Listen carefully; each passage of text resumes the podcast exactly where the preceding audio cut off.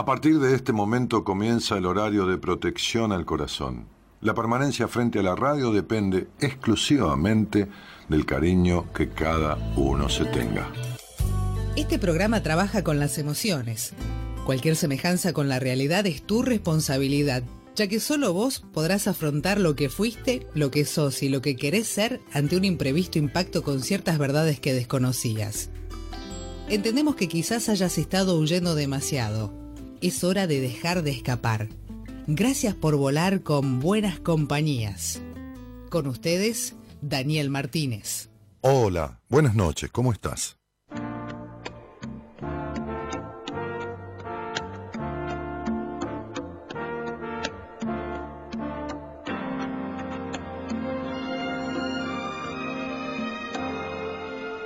Qué suerte he tenido de nacer para estrechar la mano de un amigo y poder asistir como testigo al milagro de cada amanecer. Qué suerte he tenido de nacer para tener la opción de la balanza sopesar la derrota y la esperanza con la gloria y el miedo de caer. Qué suerte tenido de nacer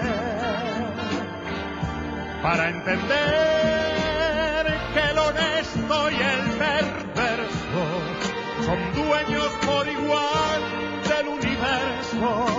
aunque tengan distinto parecer. Qué suerte he tenido de nacer para callar cuando habla el que más sabe. Aprender a escuchar, esa es la clave, si se tiene intenciones de saber. Qué suerte he tenido de nacer. Y lo digo sin falsos triunfalismos. La victoria total, la de uno mismo, se concreta en el ser y en el no ser. Qué suerte he tenido de nacer para cantarle y al perro y al amor, y a cualquier cosa que pueda el sentimiento recoger. Qué suerte he tenido de nacer. Alberto Cortés abre la semana de buenas compañías con este tema que se llama Qué suerte he tenido de nacer. La fortuna de ser río en de ser laguna, de ser lluvia en lugar de ver llover. Pero sé, bien que sé, que algún día también me moriré. Si ahora vivo contento con mi suerte, sabe Dios que pensaré cuando mi muerte, cuál será en la agonía mi balance. Nunca estuve en ese trance, pero sé, bien que sé, que en mi viaje final escucharé el ambiguo tañir de las campos saludando mi adiós y otra mañana y otra voz como yo con otro acento cantará los cuatro vientos. Qué suerte he tenido de nacer.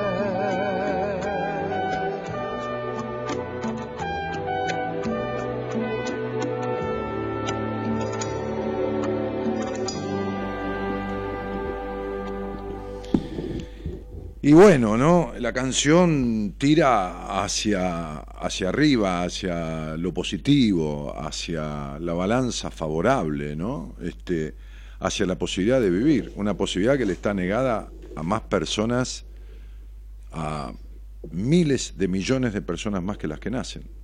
Una posibilidad que le está negada a miles de personas más que las que nacen. Este, pero no por el tema de los embarazos perdidos, sino por el tema de los, de los espermatozoides que no fecundan, ¿no? Es decir, miles y millones de, de, miles de millones de billones de billones de personas que nunca nacerán. Es tan loca la naturaleza, tan, tan incomprensible como, como, como la galaxia, tan difícil de comprender, ¿no? Que, Sí, uno puede entender, este, lee, ¿no? Y entiende, pero la comprensión, ¿no? La galaxia, ¿no? Lo, infinitésima de la galaxia, lo loco de la astronomía, ¿no? no la astrología, la astronomía. Si pensamos en eso, ¿no? Si nos damos cuenta que las personas que existen en el planeta están multiplicadas por mil o por un millón o por mil millones de las que nunca nacieron y nacerán. Si pensamos que los millones y millones y millones y millones de espermatozoides que se engendran, que se generan, que, que, que, que cada uno de los, de los millones de espermatozoides que van en un centímetro cúbico de semen, cada uno engendraría a un ser humano diferente. Cada uno es una cosa muy, muy loca, ¿no? Y que solo uno cuando se da, porque miles y millones y millones no, no van nunca al objetivo, solo uno engendra de los millones que hay en, un centímetro solo uno engendra un ser humano, solo uno. Los otros nunca nacerán, son irrepetibles, son únicos. Si pensamos en esa, en esa cosa, si, si, si, aunque sea lo podemos entender, entender la magnitud, digo, no, no, no, no, digo que no se entienda, pero si podemos dimensionar eso, te das cuenta de la unicidad, de la, de la individualidad, de lo único que sos, de lo único que somos cada uno de nosotros. Y esto es una cosa no tan loca, tan, tan, tan. Y pensar que hay tanta vida desperdiciada, ¿no? Como, como, como uno suele decir, no porque la mía esté aprovechada, no, no, no, no estoy haciendo comparación. Tanta vida desperdiciada, tanto momento, tanta, tanta cosa, ¿no? Pensar cómo la, especie humana se degrada a sí misma, ¿no? Cómo, cómo se, devan, eh, eh, se, se, se, se, ¿Cómo puedo decir? Se, se pierde, se diluye en peleas en discusiones este, estériles, bizantinas, este, qué sé yo, no sé qué carajo decir, ¿no? O sea, este, no, que bizantina, bizantina no, eso es del imperio. Pero eh, estoy un poco distraído con el tema de la computadora que no está tomando señal. Pero de, todas maneras, este, este vivir a medias, ¿no? Que, hoy posteaba, de un, de un, de un audio mío, de un una charla que está metida en el canal de YouTube. Este, mi mujer extractó la charla, la transcribió e hizo un posteo. Encontró esa charla, e hizo un posteo. Y me, gustaría leerlo, ¿no? Compartirlo, porque bueno, fue a Instagram, fue a Facebook hoy, pero muchísima gente no, no, no, no tiene Instagram, no tiene Facebook, o no lo lee, eh, en realidad, eh, la carátula del posteo es vivir a med, vivir a med, M-E-D. No está puesto ni siquiera la palabra medias. La carátula. Eh, la entrada, la placa. El resto de tu historia, dice, fíjate, yo cuando mi mujer me lo mandó dije, esto es genial, inmejorable, genial, ni yo lo podría haber dicho mejor, le digo, de lo que ella lo escribió, ni yo, digo, porque entre ella y yo, no, ni yo con respecto a todo lo demás, entre ella y yo. Y cuando llegó a casa me dijo, no, pero si eso lo dijiste vos, no, yo lo saqué de, de una charla tuya que está subida al canal de YouTube. Dice, el resto de tu historia es lo que te va a convertir en lo que querés ser. siempre y cuando pongas lo necesario para ello. ¿Cuándo? ¿A partir de cuándo? A partir de ahora. ¿Cómo? Y llamándote a despertar de este pasado que viene construido de aquellos o por aquellos que con su accionar o con su impronta metida dentro tuyo, como si vos fueras el brazo ejecutor de sus deseos. Si te identificás con una o varias de las siguientes situaciones que vienen ahora, estás viviendo tu vida a medias. Esperando que alguien venga y te libere, que el malestar pase de un día para el otro, mágicamente. Juntándote con quien te limita, uniéndote a quien te limita, viviendo con quien te posterga, trabajando de lo que no amás, no terminando una carrera que quieras terminar, no porque haya que terminarla, sino porque cumplís el mandato que te infringieron de manera directa o indirecta de no servís para nada, o nunca vas a llegar a nada. O no te elegís porque no te sentiste elegida, elegido, como no te quisieron como querías que te quisieran, no te juntás con alguien que te quiera como querés ser querido o querida. Pero no es eso, no, no, es que no llega, es que estás a medias con lo que haces, a medias con lo que estudiás, a medias con lo que trabajás, a medias con que compartís tu vida, e igual te quedás. Igual te quedás así. Y entonces no es este pasado no muy feliz lo que te convierte en lo que estás siendo ahora, sino lo que has hecho con tu vida luego de ese pasado. No es ese pasado, sino lo que vos haces con ese pasado. Como digo siempre, ese pasado ya no existe, solo existe en tu mente. Es fuerte pensar que construís tu vida de acuerdo a quienes eh, la limitaron, ¿Serás acaso una especie de esclavo o esclava emocional? Digo por el sometimiento. Yo diría, me parece, sería bueno, que empieces a correrte de ese lugar. Si no, como dijo hace poquito una seguidora eh, eh, mía en Instagram, la cito a ella, ¿no? Cuidado con seguir viviendo del pasado, porque podés llegar a convertirte en él. Y de hecho estar viviendo en el pasado es convertirse en el pasado. Y terminaba diciendo, nos vemos y escuchamos en un rato, en el primer programa de la semana, y si recién llegás acá, porque hay gente nueva todo el tiempo, te cuento que el programa empieza a la medianoche y se transmite en vivo en esta misma página, ¿no? la del Facebook donde estaba posteado esto. Postdata, puso Gaby, la imagen de este post está a medias. ¿Viste qué feo que queda? y por casa cómo andamos. ¿Viste qué feo que queda leer? ¿Viste cuando dice vivir a med? Dice, no, está mal puesto, se olvidaron, salió mal. ¿Viste qué feo que queda? Bueno, de la misma manera queda feo vivir a medias. De la misma manera queda, queda, queda horrible esto de las cosas que he enunciado que simbolizan vivir a medias, o muchas más, por supuesto, ¿no? No, no, no solo esas, están a manera de ejemplo. Entonces yo, yo diría que eh, es momento de, de entender este, que uno es el hacedor, el gran hacedor de su historia, el gran arquitecto de su vida, el gran constructor o destructor. Yo me acuerdo en la época que teníamos este, con mi socio de aquel momento una empresa inmobiliaria, este, y construíamos, y a veces comprábamos una casa vieja que era para reciclar, o no, un lote para construir una casa nueva, este, y había una casa muy antigua arriba, llamábamos a la empresa que demolía y había que pagarle para demoler.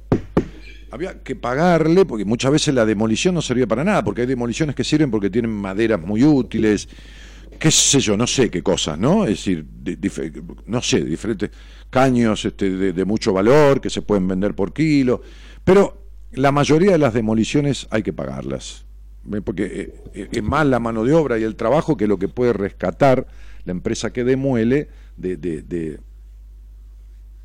esa, de esa demolición. Este, y era demoler el pasado. Para construir hay que demoler el pasado. A veces compramos una casa, eh, un lote con una casa vieja para construir. nosotros no tanto, porque hacíamos alguna que otra construcción, este, pero, pero muchos, muchos constructores de allá de mi pueblo, Ramón Mejía, que se dedicaban a eso, a construir casas nuevas. Pero a veces, eh, comprando un lote con una casa vieja, había cosas que servían, aunque sean las paredes medianeras que estaban hechas. Eh, a veces servía dejar un sector como qué sé yo, viste, tipo un toque de lo antiguo, como una canilla de un lavadero que estaba instalada ahí con los azulejos, dejarlo como un toque de la casa que existió. Este, o contrapisos que servían, ¿no? Para hacer una carpeta nueva y poner los cerámicos nuevos. Cosas que sirvieran realmente, porque si son una porquería, este, después se notan en la casa nueva. Entonces, si vos no eliminás lo que no sirve de tu existencia, lo que viene del pasado, hay muchas cosas buenas, como digo siempre, pues si no estarías muerto, ¿no? Estarías muerta. Pero dejar esas paredes medianeras, ¿no? Algunos contrapisos, ¿no? Para ponerle un piso nuevo, para poner otro techo, ¿no? A tu vida, otra protección entonces, digo, hay cosas que, hay que quitarlas porque ya no son útiles en esta nueva etapa y hay cosas, hoy me decía una paciente, me dice, una chica hace más soledad, este, Dani, en un mes, hace un mes que estamos, no, este, no, no, se puede creer, me decía, lo que, lo que he descubierto de mi vida en ese mes, ¿no? Porque yo voy, meta y ponga, ¿no? Con los procesos, este, no acelerado, pero intenso y, dinámico, ¿no? Entonces este, hablo, escribo, mando mail, le doy tarea como si estuviera en el colegio, mira esto, lee este apunte, dame una devolución, vamos a hablar, que te interpreto el sueño. Bueno, esto todo un ida y vuelta, ¿no? Ya en un mes tenemos terreno recorrido y mucho darse cuenta. Este,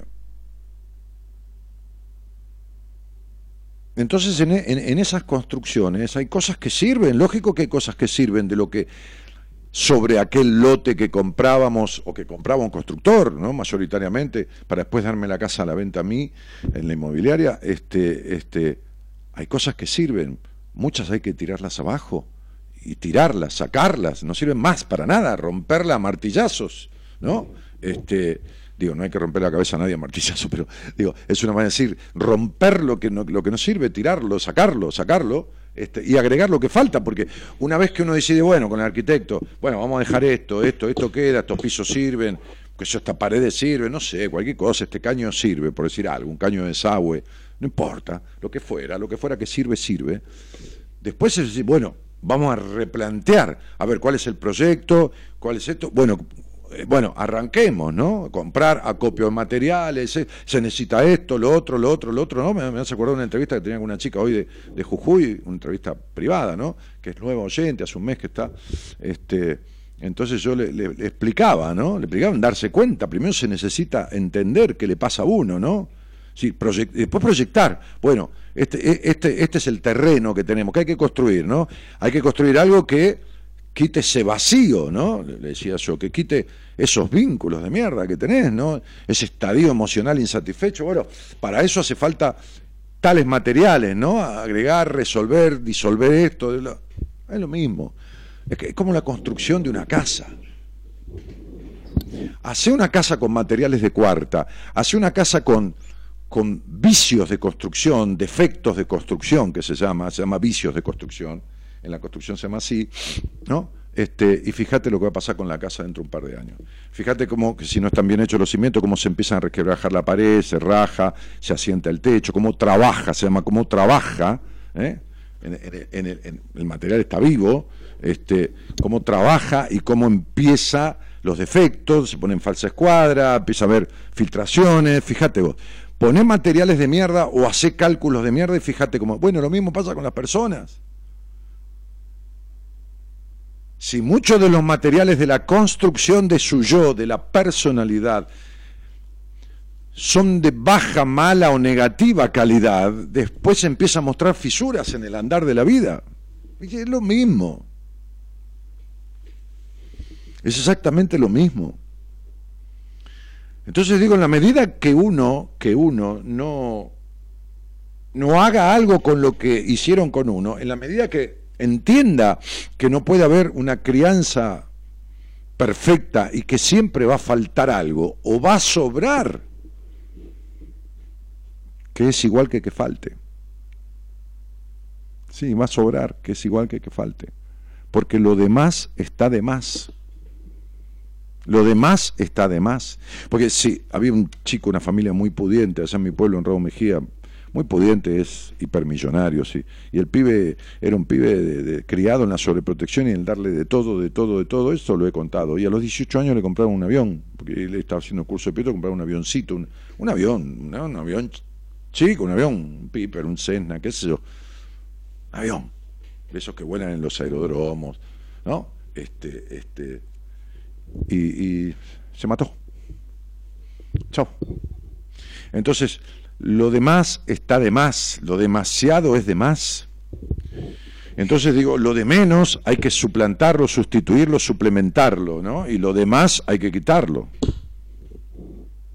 O sea, si te bañaste con tu mamá hasta los 10 años, dormiste con la cama de tu viejo hasta los 12 o 9 o, o cualquier cosa, ¿eh?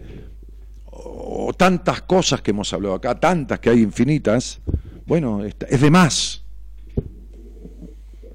Es de más, está de más.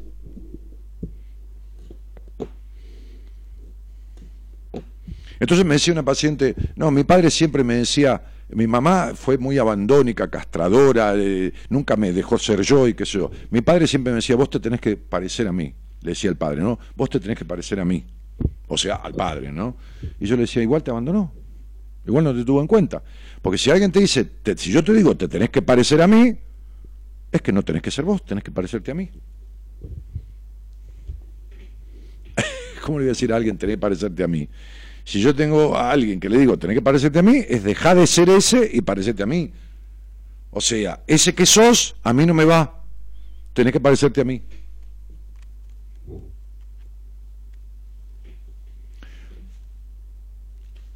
Porque esos son los modelos constructivos de la personalidad.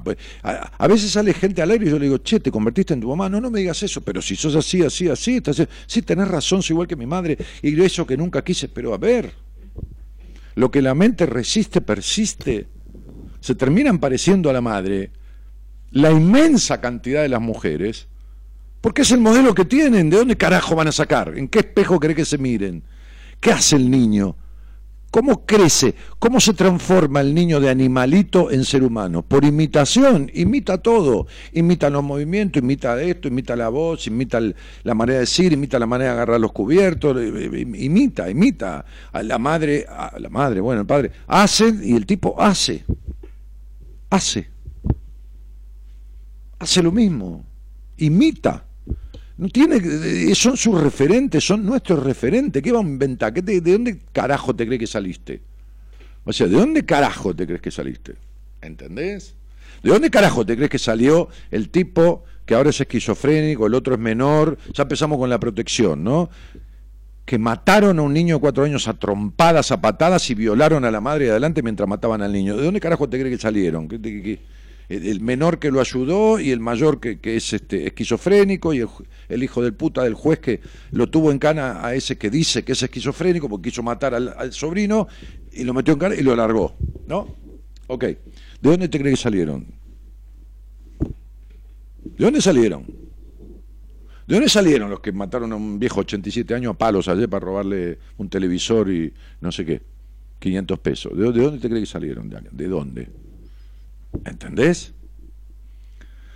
Entonces, ¿de dónde te crees que sale un abusador o una nena abusada? ¿De dónde te crees que viene? ¿De, dónde te crees que venís con baja confianza? ¿De dónde te crees que saliste?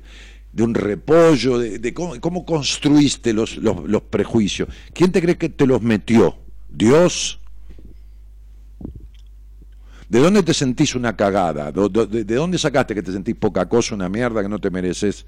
¿De dónde crees que soñás con príncipes azules viviendo idealizando y decepcionándote? ¿Por qué te crees que desconfías todo el tiempo de todo el mundo, de la mayoría de la gente? Porque te traicionaron de chico. Entonces digo, ¿De dónde te crees que te vienen las cosas que te vienen? ¿Por qué te crees que sos como sos? ¿De dónde carajo tenés esta, este, esta, este extractar conductas y formas conductuales? ¿Del repollo? ¿Te comiste un rabanito verde? ¿De dónde? ¿Qué te pasó? No, de ahí. Son los materiales de, de construcción que algunos sirven. Sirven lavarse los dientes y limpiarse el culo. Está bien eso. Nadie dice que no. Sirve no hacer ruido con la sopa. Sirve, sí, está bien, son normas de conducta. Sirve no matar a nadie. Sirve, buenas tardes, saludar, deja pasar una señora mayor. Sirve, pero hay otra cosa que no sirven para una mierda, que están mal. Si no, ¿de dónde te crees que sos como sos? Entonces me decía una chica de Jujuy hoy, que, que bueno, me escucha hace un mes, porque dice, mi hermana te escuchó siempre, vos tuvo una entrevista, como qué sé yo, hace como 12 años me dijo que te, escuchara, pero yo nunca te escuché, que esto, que lo otro, que acá, que allá. Bueno, le expliqué ¿no? un montón de cosas. Y le expliqué esto, lo otro, lo otro, lo otro. Y hacía como una especie de... Se colgaba, como que se conmovía con tanta información, ¿no? Yo dice, yo te tengo que decir todo, flaca. Le dije, yo no me voy a quedar con nada, ¿viste? Aguantátela, ¿qué vamos a hacer? Yo te digo todo, después vos vas a procesar lo que quieras procesar. Entonces al final me preguntó tres veces si se arregla esto, y si no, ¿para qué cuerno te cree que estamos hablando? Por supuesto que se arregla. ¿Cómo no se va a arreglar? Vos no eras así cuando naciste. Entonces, si eras de otra manera y ahora estás así, puedes dejar de estar así y volver a la otra manera. O sea, es reversible la situación. Me acuerdo que mi viejo, cuando yo empecé con los ataques de pánico, hace 35 años, un día me paró frente al espejo y me dijo, mírate, ¿Ves cómo estás? Estás hecho mierda, ¿no? Con tus ataques de pánico. Sí. Bueno, ¿vos los tenías antes? No. ¿Ahora los tenés? Sí. Bueno, así como los tenías, no los tenías y los tenés, ahora que los tenés, podés volver a no tenerlos. Así que labura para eso. Esas fueron las únicas palabras que me dijo mi viejo en toda la vida sobre mi situación psicológica eh, con respecto a decirme algo, ¿no? después yo cuando quise hablar con él hablé, pero esto no existía en tu vida viene de algún lado. Y así como vino, te lo puedes sacar. Perfecto. Tiene la misma vigencia esto para vos que para mí lo tuvo con lo que me dijo mi padre hace 35 años. Me paró frente al espejo y me dijo eso. Entonces, digo, es hora de que te hagas cargo. Por favor, Deja, y deja esta pelotudez que la gente que no escucha una mierda, ¿no? La gente que no escucha, que escucha pero no escucha una mierda, que me escucha pero no escucha una mierda, escucha lo que carajo quiere, dice que yo culpo a los padres. Yo no culpo a los padres. Tienen la responsabilidad de la crianza, pero no les echo la culpa, porque no lo hicieron a propósito. No construyeron una prejuiciosa o una puta de mierda a propósito. No construyeron un psicópata a propósito. Ah, voy a ser un psicópata. Agarra el nene y dice, ahora vas a ver, ¿eh? Ahora te voy a hacer psicópata. No, no construyeron un asesino a propósito. Entonces no estoy hablando de culpa, pero sí de responsabilidad. Sí, de responsabilidad. El tipo que va y mata a un pibe a patadas y esto y lo otro, ese sí lo hace, lo hace para matarlo. Y viola a la mina, lo hace para violarlo. Ahora, yo un par de veces a mis pacientes les puse algún caso que ha pasado, pasan todos los días, cuatro, cinco, seis, todos los días, ¿eh? y le pongo, ¿y qué hacemos con este? ¿No hay que pegarle un tiro? No, Dani, en realidad algunos me ponen, no, no, no hay que ser tan drástico. ¿Recuperar qué? Recuperar la pelota mía, ¿qué recuperar? ¿Recuperar qué? Recuperarse puede recuperar el que quiere recuperarse. El que comete un error sin intención de cometerlo, pero cuando hay pleno conocimiento y deliberada voluntad, ¿de qué recuperación me hablas? Espera un tiro, chavo, la mierda. Entonces, ¿sos recuperable? Bueno, si querés recuperarte, ¿por qué no empezás a partir de ahora? ¿Por qué no cruzás el umbral de tu casa o vas a tu cama y decís, mañana, a partir de mañana, empieza el camino de la construcción, de la destrucción, de la demolición de lo que no sirve de mí y de la construcción de lo que falta. No sé, haz lo que quieras, es tu vida. Gastátela como quieras, desperdiciala como quieras. Pasá por esta vida sin pena, ni gloria. Y morite en la indignidad de no haber vivido. O andate con la bronca de no poder seguir viviendo por lo que has disfrutado. Es tu decisión, no le eches la culpa a nadie. Buenas noches y gracias por estar. Somos la buena compañía que no ve el medio vaso vacío, pero igualmente, de 0 a 2, lo llenamos juntos. Buenas compañías, con Daniel Martínez.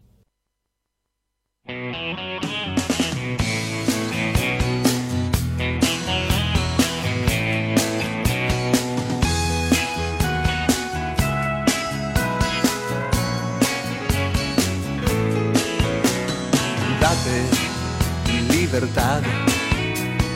Hoy es tu oportunidad y no dejes que nadie te lo impida.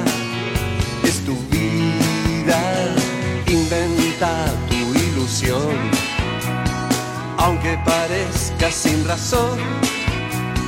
No sabes si habrá otro día y tu vida puede empezar hoy. La tragedia te puede sorprender, la muerte te va a encontrar, pero recorriendo tu camino sonriente, de aquí te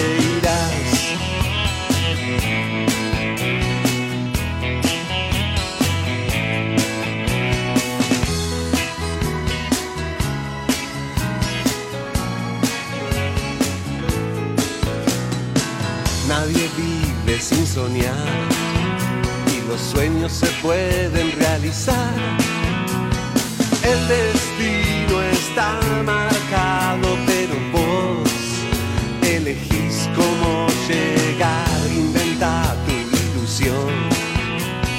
Aunque parezca sin razón, no sabes si habrá otro día y tu vida puede empezar.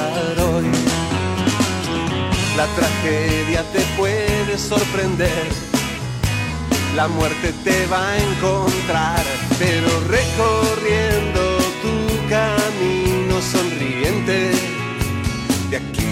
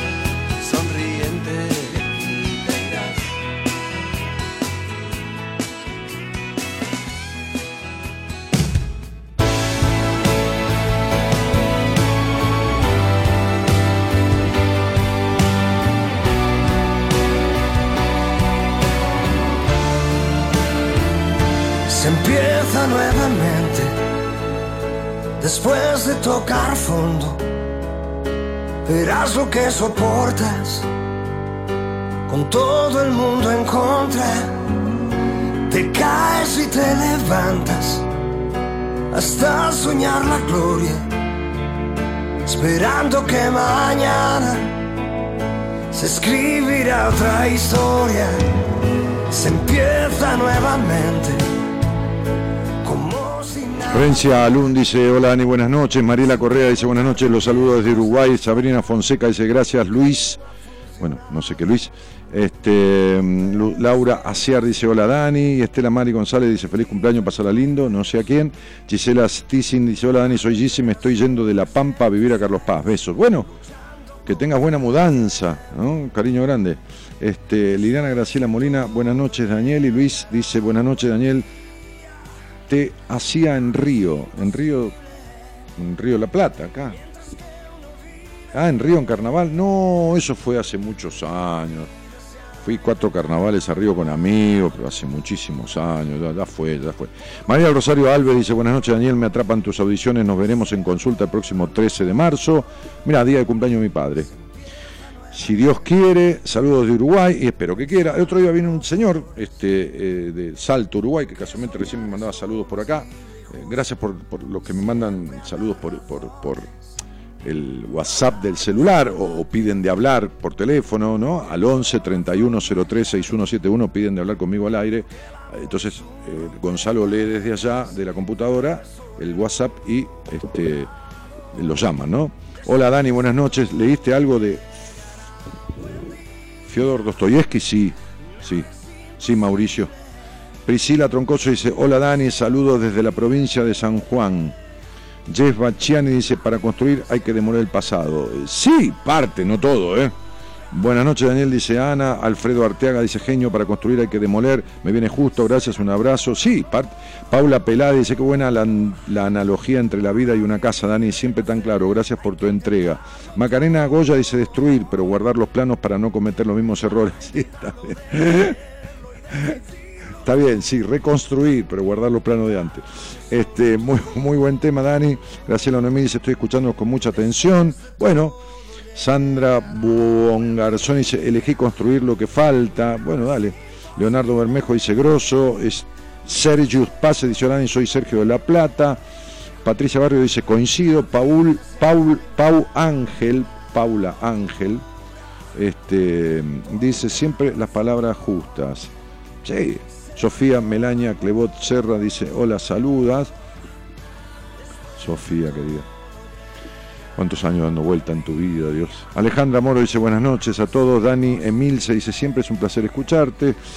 Bueno, siempre es un placer sentirme acompañado por tanta gente, ¿no? Solórzano Ale dice, hoy soy, hola, soy Alejandra Catamarca, te vuelvo a escuchar después de un tiempo ahora a través de Facebook acá hay uno que se está tomando un mate, tráeme mate porque me, dan ganas. Este, eh, por favor, Gonzalo, querido, John Daquino dice perfecto, demoler el pasado, base para construir el futuro. Guillermina Lara dice, es un genio, Dani, hay que demoler lo que nos sirve. Gabri dice, muy buenas noches, bonitos oyentes equipo. Cristina dice, hola, buenas noches a todos.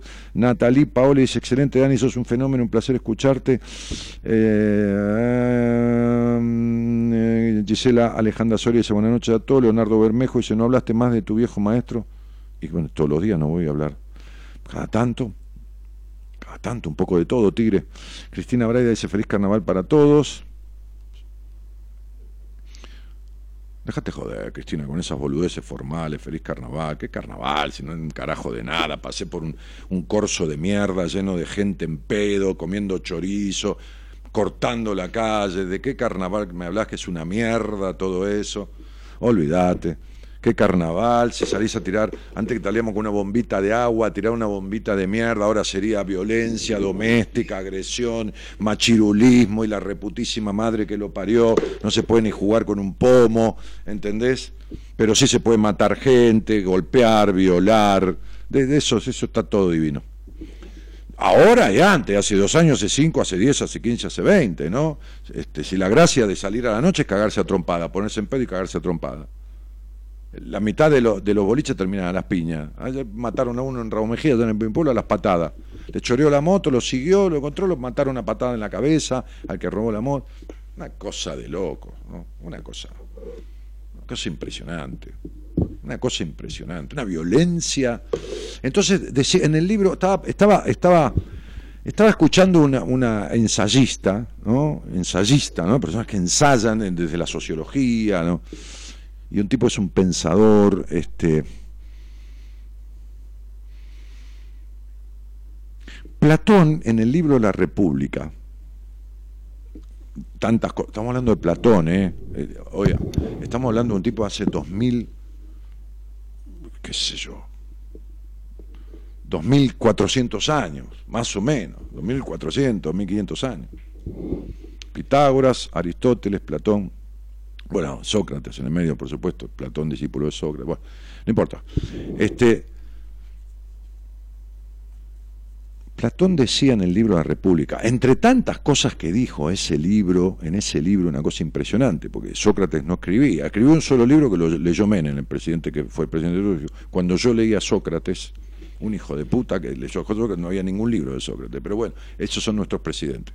Este, este, cuando yo leía Sócrates, este, Platón decía en el libro de la República, entre tantas cosas, aún las bandas tienen que tener leyes. Se refiere a las bandas de ladrones. Aún las bandas tienen que tener leyes. Códigos, leyes, jefes, porque si no es una anarquía. Hay una, una novela, escuchaba yo a este filósofo, que no me acuerdo cómo se llama, tiene un título así como que nada que ver, en donde el ensayo de la novela habla de que un grupo de chicos que, que no sé de qué, de, qué, de qué catástrofe naufragan y llegan a una isla y quedan este grupo de pibes adolescentes. Entonces, ¿qué hacen? Se organizan, establecen un patrón de organización en donde había que tener una fogata todo el día prendida para que hubiera humo por si lo buscaban, en donde uno cortaba ramas para eso, en donde el otro buscaba comida, en donde el otro... era un grupo grande, qué sé yo, ponele 20 y esa organización y esas cosas se estableció en la, en la, ¿cómo te puedo decir? En la desesperación, en la necesidad, porque la necesidad tiene cara de hereje, como dice la frase, ¿no? Pero a los pocos días empezaron a pelearse, golpearse, incluso algunos murieron en las peleas. Cuando llegaron a rescatarlos, y hubo una cabeza que ordenó, una cabeza que estableció ley, que es en el caso de la psicología la función paterna, entonces se normalizó la situación entre ellos. Pero cuando no había ley, cuando no había ley, código, jefe, no había, ¿entiende? No, no digo función paterna porque el padre tiene que ser jefe, no, la función, no importa, la puede ser la abuela. La ley el padre simboliza, la función paterna simboliza, simboliza la ley, no la ley del, autoritarismo, no la ley como instrumento de orden, es un símbolo. A ver, me explico, no es que tengo miedo que me denuncien por machirulo o por... es que quiero que me comprendan, que entiendan, ¿no? No porque sean tarados, es porque a lo mejor yo no me sé explicar. Por eso, el 99,99% de los que estudian abogacía tuvieron alguna cuestión con la ley en el hogar proveniente de la función paterna. ¿Estamos? O el padre hiperriguroso o el padre en algún sentido desdibujado. Entonces del hiperriguroso sale el tipo que estudia derecho para tener la ley por encima, para siempre tener la ley, no importa cómo la utiliza, es otra historia. Y porque ni se da cuenta que lo hace por eso. Y el otro, el que no tuvo la función paterna bien puesta, entonces busca la ley como amparo para buscar lo que lo proteja, ¿se entiende? Es como la gente que vive, trabaja, la mayoría, no toda, no, esto no es una regla de tres simple, en el Estado, es la búsqueda de la protección del Estado paternalista. Es lo mismo que buscar al Dios Padre, que proteja, reprima y castigue. ¿no? Lo que hace un padre, no, no digo castigar de golpear, pero digo de poner ley, por supuesto en una exageración generando o degenerando a un Dios perverso que no existe, que lo utilizan, como siempre, los poderosos, esto para manejar a la gente como ganado, como ovejas, ¿no? Este, entonces, a esto me estoy refiriendo. Por eso, el desastre que es todo. Cristina, ¿cómo te va? Buenas noches. Hola, Dani. ¿Cómo estás? Muy nerviosa. Bueno. ¿Cómo andas? Estás nerviosa porque estás viva. Si no, estuvieras muerta, no tendrías ningún nervio. ¿Entendés? Me sudan las manos. Claro. Pero acostumbradamente, ¿tus manos están húmedas o frías? No, ahora que se me sudaron. Habitualmente en el, en el diario Trajinar de la Vida las tenés más bien secas y cálidas. Bien. ¿Me das una virome que no, no tengo? Este, vos no, Cris. Che, ¿cómo te digo? ¿Con qué, ah. ¿con qué nombre te llamo? como la morocha agropecuaria, como ah. me bautizaste en el seminario. Ah, en el seminario. De diciembre. La morocha agropecuaria. Bueno, che, Cris, este, eh, ¿cuánto se escuchás Buenas Compañías? Uf, una banda de años. Cuando estabas en la otra radio, Y, en Radio El Plata. ¿Y con qué- Después te dejé de escuchar y te volví a escuchar antes del seminario. ¿Y Un poco dónde, antes de ir al seminario. ¿Y dónde y con quién vivís? Eh, vivo con mis tres hijas y con mi pareja todavía actualmente, de la cual me estoy separando. Desde Ajá. diciembre, después del seminario, decidí Mm. y dije en casa. Bien, yo, yo tengo una paciente que la tomé cuando estaba en Inglaterra, que también vino al seminario, ahora volvió a su, a su país natal, que es Argentina, y está en Córdoba, que se llama como vos de apellido. Nada que ver con ella, ¿no? Ajá, no, no. No, bueno. No. Sí, incluso ella posteó en Instagram todo el cambio que hizo, todo, y bueno, hizo un posteo contando, Ajá. pero bueno, no importa. Che, y decime una cosa, flaca, más allá de que eh, ese seminario de diciembre te movió, por supuesto, cosas internas, por Muchísimo. supuesto, imposible, Sí, sí. imposible que no suceda, este, ¿qué te trae esta charla? Porque Mirá, vos fuiste al seminario por tu eh, cuenta, ¿no? No estabas en terapia con nadie, del equipo, ni... No, no, no. ni- ni no, con de hecho, eh, iba a tratar de, de, de volverte a, a, a, ¿cómo es? a comunicarme con vos, pero bueno. por ahí No, no, económico eso, eso no me interesa. Te iba, te iba a preguntar, ¿vos hiciste al- algún trabajo en terapia alguna vez en tu vida o algo? No, ¿o sí? Hice, hice de muy poco tiempo. Bueno. Con dos psicólogas mujeres, de las cuales no, no, no llega ni siquiera un año. Sí, con poco psicólogo, no importa, son mujeres, hombres, pero ¿cuánto? Menos de un año. Bueno, che, ¿y, Sí, qué, sí. qué te trae acá, querida? Eh, te cuento, eh, tuve mi primer episodio de vértigo en el 2012, después tenía este episodio cada dos años, en el 2017 fue la última vez, de la cual el torrinolaringólogo que me atiende y me medica me, me derivó a un osteópata para que me trabaje el sacro, Claro. porque yo me pongo, me tensiono mucho en la parte de la columna, acá arriba en el cuello, Pero pará, el sacro, el, sacro, el sacro está allá abajo, ¿no? Ahí arriba. Sí, sí, bueno, pero eh, o sea, trabaja toda la columna, o sea, toda la Ah, ah, parte está bien, está bien, está bien, está bien. está bien. Y, venía zafando bien hasta ahora el 6 de febrero de este año. Me volvió a agarrar, con lo cual tuve que volver al médico que me medica, que sabe, tiene mi historia clínica desde el 2012 que me ve. Pero medica y con qué. tuve una recaída este sábado muy fuerte. Espera, espera, espera, espera, flaca, no sé por qué no me escuchás cuando yo te corto. Vos estás con, la- con la- No, no es nada, pero no, eh, ¿no estás con auriculares o algo, no? No, no, no, estoy con el teléfono. De hecho, se me cortó la radio porque te escucho por eh, por WhatsApp. Bueno, eh, con esto despacito, YouTube. despacito, despacito, pará, despacito. Bueno, Ok. ¿Te medica con corticoides? No, ¿o sí? con betamistina se llama. Sí. Bueno, es Audipax, algo, eh, es para el vértigo. eh, el vértigo tiene una, una base, como todas las enfermedades tienen su base emocional, eh, digamos, menos las que vienen este, este, de, de repente una cuestión de, de- de- de nacimiento, una formación, una cuestión genética ahí al toque, pero generalmente el componente emocional, porque uno, para vos, para mí, para todos, no es un cuerpo que se enferma, es una mente, un alma y un cuerpo. Entonces, Sí, exacto. el, el vértigo, la primera connotación natural y rápida que tiene que ver con el vértigo es la negativa a mirar. Es una- ¿Negativo a qué? una negativa a mirar. Es como, ¿se entiende? Es como negarse a mirar abarcativamente todo lo que hay que mirar. ¿Está? Cuando vos tenés problemas en las cervicales, ¿de acuerdo? Sí, Vos fijate que en las cervicales, cuando hay un problema en la cervical, uno no puede prácticamente tocarse, el, el- el, digamos, el, el, el- el- el hombro con el mentón, ir, ir con el mentón hacia el hombro, viste que no llega. No, no. Muy bien. sí, ¿Por qué? Porque no tiene ángulo de visión. ¿Entendés? Como si te pusiera un cuello ortopédico, viste que no podés mover la cabeza mucho para la es derecha. verdad.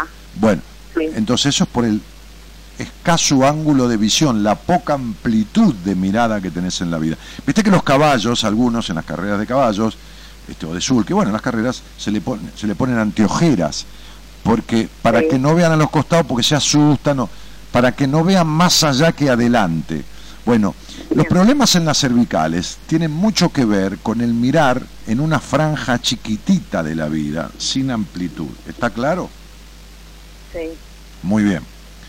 Entonces, eh, vos estás en un año justamente que está propiciando, justamente hablaba con, mi, con mi mujer de una chica que fue paciente mía, que es amiga de ella, este, y hablábamos de esto, ¿no? Porque tiene un año con el mismo número que el tuyo, bueno, no importa, hay otros factores, pero un año como este tiene que ver con los telones que se corren para mirar y ver las verdades de tu vida y obrar en consecuencia, porque vos vas a cumplir este año 36 años, ¿no?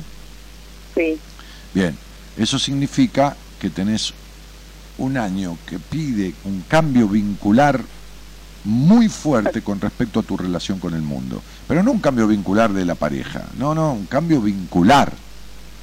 De vos con vos, de vos con los demás, va a haber mucha gente que se va sola, otra que vas a despedir de tu vida, otra que va a llegar, pero es un año que tiene movimiento de encuentro con verdades y transformaciones vinculares.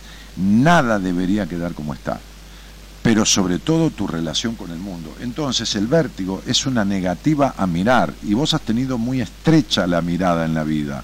El vértigo tiene que ver con la fuga y la dispersión de pensamientos. ¿Entendés? Sí. Y vos te dispersás, te dispersás todo el tiempo y no es porque me acuerdo del seminario, porque nada que ver, sino porque estoy viendo tu fecha de, porque estoy viendo tu fecha de nacimiento. ¿Entendés? Yo estaba hablando justamente de la falta de ley y vos tuviste falta de sana protección paterna. Acá está en tu día y tu mes de nacimiento. No faltó lo necesario materialmente, pero sí faltó la protección. Mucha. Sí, perfecto. Mucha, no, la necesaria para que te sientas para el culo. Ah, por ahí a otro le falta más que a vos y no se siente como vos. A cada uno lo suyo. Y bueno. ¿Cuál? Y a cada uno lo suyo, ¿no? Sí, aparte lo más loco que siempre me pasa en la misma fecha, siempre febrero. Eh, se me repite en febrero, no sé por qué el vértigo. Yo tampoco sé. por... cada dos años en febrero. Yo tampoco sé por qué. Eh, eh, ¿Qué sé yo? Eh, ¿Cuándo, ¿Cuándo tuviste vértigo la primera? No, en el 2012. Ajá, ¿y qué pasó ahí? antes de eso me tuve mi primer accidente en moto y iba con mis hijas, con las dos, dos pequeñas mis hijas, vos soy mamá de tres nenas. Ajá. Y después de ese episodio... y, desde cuándo se puede ir en moto tres personas? No, no se puede. Y bueno, entonces vos sos la responsable, ¿entendés? No es la culpa de la madre, pero es la responsabilidad. Sí. Está bien. Estoy recién, después del seminario, estoy tratando de incorporar y aprender lo de ser responsablemente libre. Hasta acá, y con todo lo que aprendí del seminario, me pude dar cuenta de que eh, traía mi vida como si fuera una niña caprichosa de la cual todo se me iba a dar y no es así.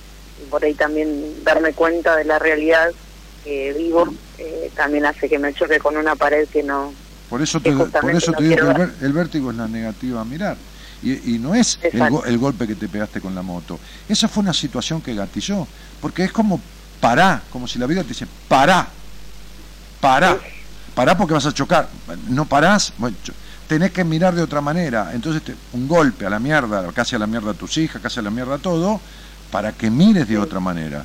Pero como no lo haces, se repite. No, exacto.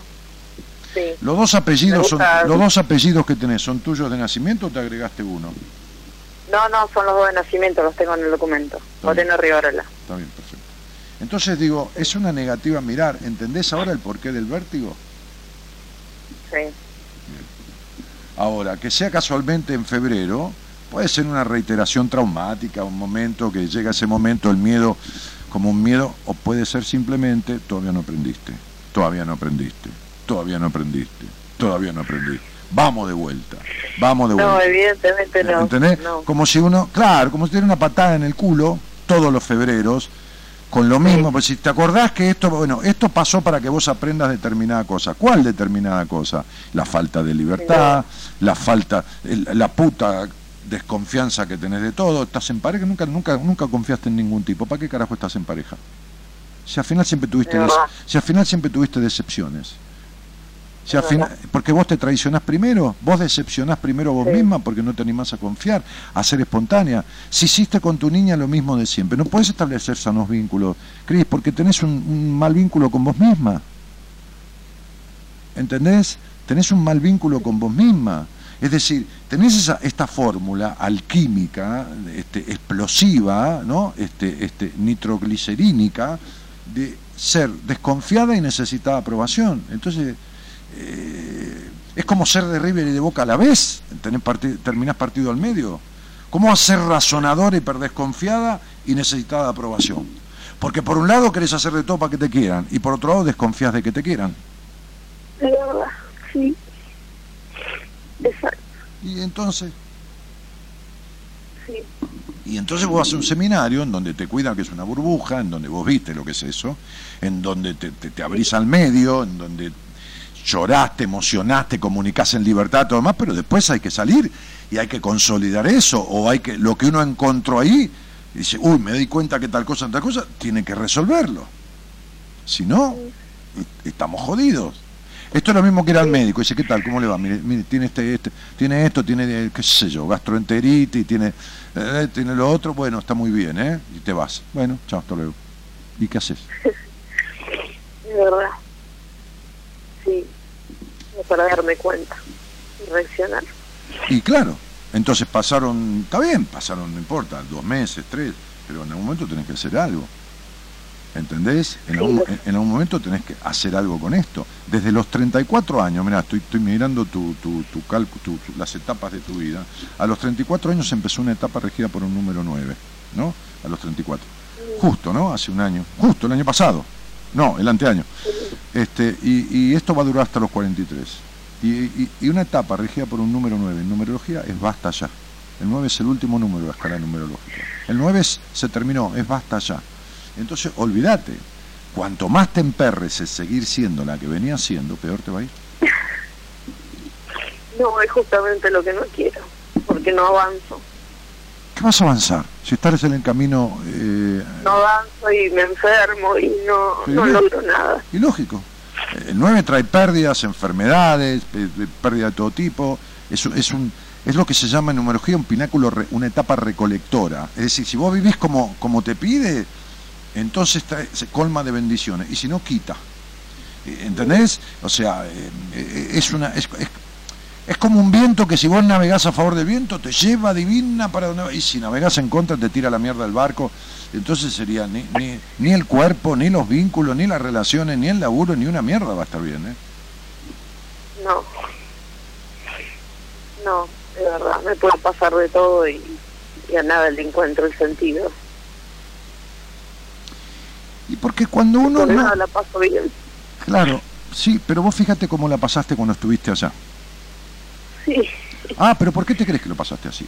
Porque el trabajo facilitador del equipo es para que expreses lo que sentís. Entonces vos expresaste cuando te tocó algún ejercicio, que no vamos a mencionar nada, por supuesto, expresaste en libertad, te comunicaste libremente. Cuando, cuando fueron momentos muy movilizantes, el trabajo del perdón, lloraste, cuando, te emocionaste, cuando fue de divertirse, te cagaste de risa. Entonces viviste plenamente cada momento. Sí, sí, Después no. sin duda, lo disfruté todos los, tres días. Sí. sí, sí, no riéndote en algunos momentos, es decir, no, no, no. vivenciando emociones profundas de todas las clases. Bueno, perfecto, de eso se trata todo el tiempo. Claro. Cuando creíamos que ya estaba, no, había más. Había más, sí, ustedes se que... Bueno, no, sí, sí, sí este, ahora vamos a seguir laburando. No, bueno, vamos a dormir, que mañana temprano, bueno, terminamos tal laburo, ahora tenemos que seguir, ¿eh? después de almorzar, y parecía que ya se iba, venía al micro y seguíamos. Entonces, sí, sí, no, no, es palo y palo, pero palo y palo que te quedes y era cada vez más intenso y pensábamos que el anterior ya estaba y no, no, seguía otro más fuerte y así, sí, es verdad. Sí, pero fuerte, pero movilizador y placentero. Además, muy, muy. Si vos le preguntás... Aliviador, aliviador, respirábamos. Si, si, vos le preguntás a los 30 que fueron, si paro el, si paro el mundo ahora y ustedes no tienen que ir a trabajar mañana y todo más y nos quedamos todos acá, ¿quiénes se quieren quedar? Y el 80% se quedaba. O si no el 100. Sí, sí. Total. Nadie se quiere ir. Hubiese sido una. Bueno, No, no, nadie, no nos queríamos ir ninguna. Claro, por supuesto. Entran con una cara de cagazo y después están todos como si fueran de la familia. Bueno, pero el punto es este. Voy, veo, ¿no? Es decir, famosa frase, no me acuerdo si de, de César, de Julio César, el, el, emperador romano, no me acuerdo de quién, que dijo, veni vidi vinci, ¿no? En latín, en el Vine, vi y vencí. Vine, vi y vencí. Entonces, vine, vi de qué se trata y vencí eso que encontré allí, ¿entendés? Entonces la tarea que vos hiciste, vos venías de tu mano al seminario, no una paciente, nada, está muy bien, hay gente que viene así, no hay problema, para eso tiene una entrevista con alguien del equipo, o alguna tuvieron entrevista conmigo, Marita me dice una chica, ¿te acordás? Sí, sí, me acuerdo. Sí, sí, está ok, Marita, déjala que vas. Bueno, entonces, digo, este, fuiste, viste, y ahora tenés que vencer eso. Vencer el resentimiento. vencer. el resentimiento, la falta de libertad en tu vida, los enojos, la, necesidad de aprobación, la desconfianza. Esto que descubriste, mucho de lo que perdonaste, tenés que resolverlo ahora. Si quitaste lo que no servía, tenés que agregar lo que falta. Sí, es verdad. Y bueno, el sacro. Te voy a leer el sacro, te lo voy a leer. ¿eh? Te lo voy a leer. Te voy a leer el significado del sacro, mira. A ver. Sí, clarito, ¿eh? Esperá que estoy buscando la página, donde están las, las, las dorsal, las lumbares, y después está el sacro. Pérdida del poder de uno mismo, obstinada y vieja ira contra los padres. Es fuerte. Bueno, no es fuerte, es así. Te dije que este es un año en donde se corren los telones para ver las verdades y accionar con respecto a eso. Estás en un mes que dentro de un año 3 es un mes 5 y es un vendaval de un viento que, y hormigas en el culo que te mueve eh, desde, vender la bicicleta hasta mudarte, hasta separarte, hasta cambiarte de trabajo, hasta te está moviendo el piso, se te está moviendo el piso, ¿me entendés lo que te quiero decir? Sí. Bueno. Siendo que me siento inestable en este momento con el vértigo, pero... Pero el vértigo es la negativa a mirar.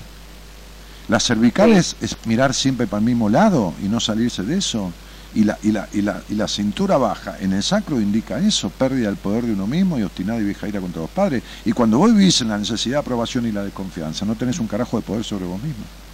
Nada.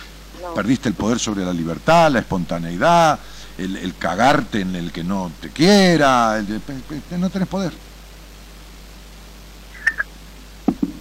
Entonces, flaca, eh, está muy bien hacerse un análisis, está muy bien internarse tres días, en el buen sentido, de lo que es un seminario, lo que te place, lo que esto, lo que... Pero después lo que encuentro lo tengo que resolver. Lo que no resolví ahí, porque hay cosas que se resuelven, lo tengo que resolver afuera, lo tengo que continuar. Por eso se llama, y le puse al fin de tantos nombres que le puse, seminario para transformar tu vida. Porque si haces caso realmente a lo que pasa ahí, lo que encontrás, lo que y la información que te llega claramente, bueno, transformas tu vida. Ahora, si te vas y haces de cuenta que fuiste un picnic y cagaste, ¿qué quiere que te diga? Sí, porque parecía que quedé estancada, no que seguí nada del seminario. Pero no, pero quedar estancada significa que fue tu decisión quedarte estancada. Sí. Es tu decisión. Es verdad. Es tu decisión. Habla con la gente del seminario. habla, con la gente del seminario y fíjate, gente del seminario, que no esté estancada de nada, que haya salido de ahí y haya seguido evolucionando. Y fíjate cómo están, entonces date cuenta que tiene que ver con el accionar de uno. Sí, sin duda. Tenemos contacto con, el grupo de los 30 que fuimos y, y bueno, tuvieron progresos en un montón de cuestiones, la mayoría de los chicos. Sí, hay algunos de ahí que son pacientes míos, y yo lo sé, por supuesto, porque son pacientes míos. A, varios les he dado el alta. Qué bueno. Sí, por supuesto, a varios les he dado el alta. Que de hecho también, no sé por qué decidí, no me alejé, pero eh, me aislé y sé que está mal. Me voy enterando, los voy leyendo, pero... Pero no participas porque, te, porque te mueve, pero querida, porque te está moviendo, porque ¿No ves que el vértigo, la negativa, mirar? ¿No entendés que no querés mirar? ¿No, que, no, no querés... Evitando eso, te mirás a vos misma, que cuando mirás eso te das cuenta de lo cagada que estás haciendo con vos. ¿No te das cuenta que el éxito del otro es el espejo de tu fracaso? Sí. Porque tu fracaso no es hacer una mierda. Porque así es como uno fracasa en la vida, no haciendo una mierda, porque uno pierde todas las carreras que no corrió. Entonces sería, por eso no intervenís, por eso no esto. A ver si alguien te pregunta, ¿y vos cómo andás, Cris? Y para el orto, ¿cómo voy a andar si no hago nada? si no hago nada de lo que vos estás haciendo? ¿Entendés? Y entonces sería, por eso no participás, por eso te aislás. Es la solución de tu vida, meterte para adentro, meterte como la tortuga. Sí. Y bueno, y bueno, y sí, sí, sí, sí. Llorar todo lo que quieras, ¿viste? Pero deberías llorar para hacer el duelo de vos misma, de la muerte de una parte tuya que deberías enterrar de una puta vez por todas en tu vida. De esta parte que no te corresponde, de la razonadora y perfeccionista que no, que no nació así, de la resentida con el padre que tampoco nació resentida, de la que no tiene libertad, está llena de enojos y no los libera, de la que tiene una sexualidad de mierda y tampoco la arregla, o sea, todas las cosas juntas, hermana. Sí, Y bueno, de la que no está en pareja, ¿me entendés? Está en pajera, mental, dando vueltas sobre lo mismo, rumiando como una vaca, con paja mental constante, pero no paja mental de, de fantasía, paja No, no. mental de dar vuelta y dar vuelta y las putas vueltas que da. Y no es que te conozco el seminario, no sé un carajo de todo esto. Ahora te estoy viendo con Sí, tu, con tu de nombre. la calecita, de la calecita. Y bueno, por eso te estoy viendo, y bueno, por eso te estoy diciendo. Entonces sería, eh, ¿entendés? Sí, Y bueno, entonces sería así, sí, sí, sí, sí. Vos- sos el clásico, la clásica tipa que se le quema la casa y, y se pone a rezar para que llueva. No, flaca, llamá a los bomberos y agarra un balde con agua. ¿Entendés? es verdad, es verdad.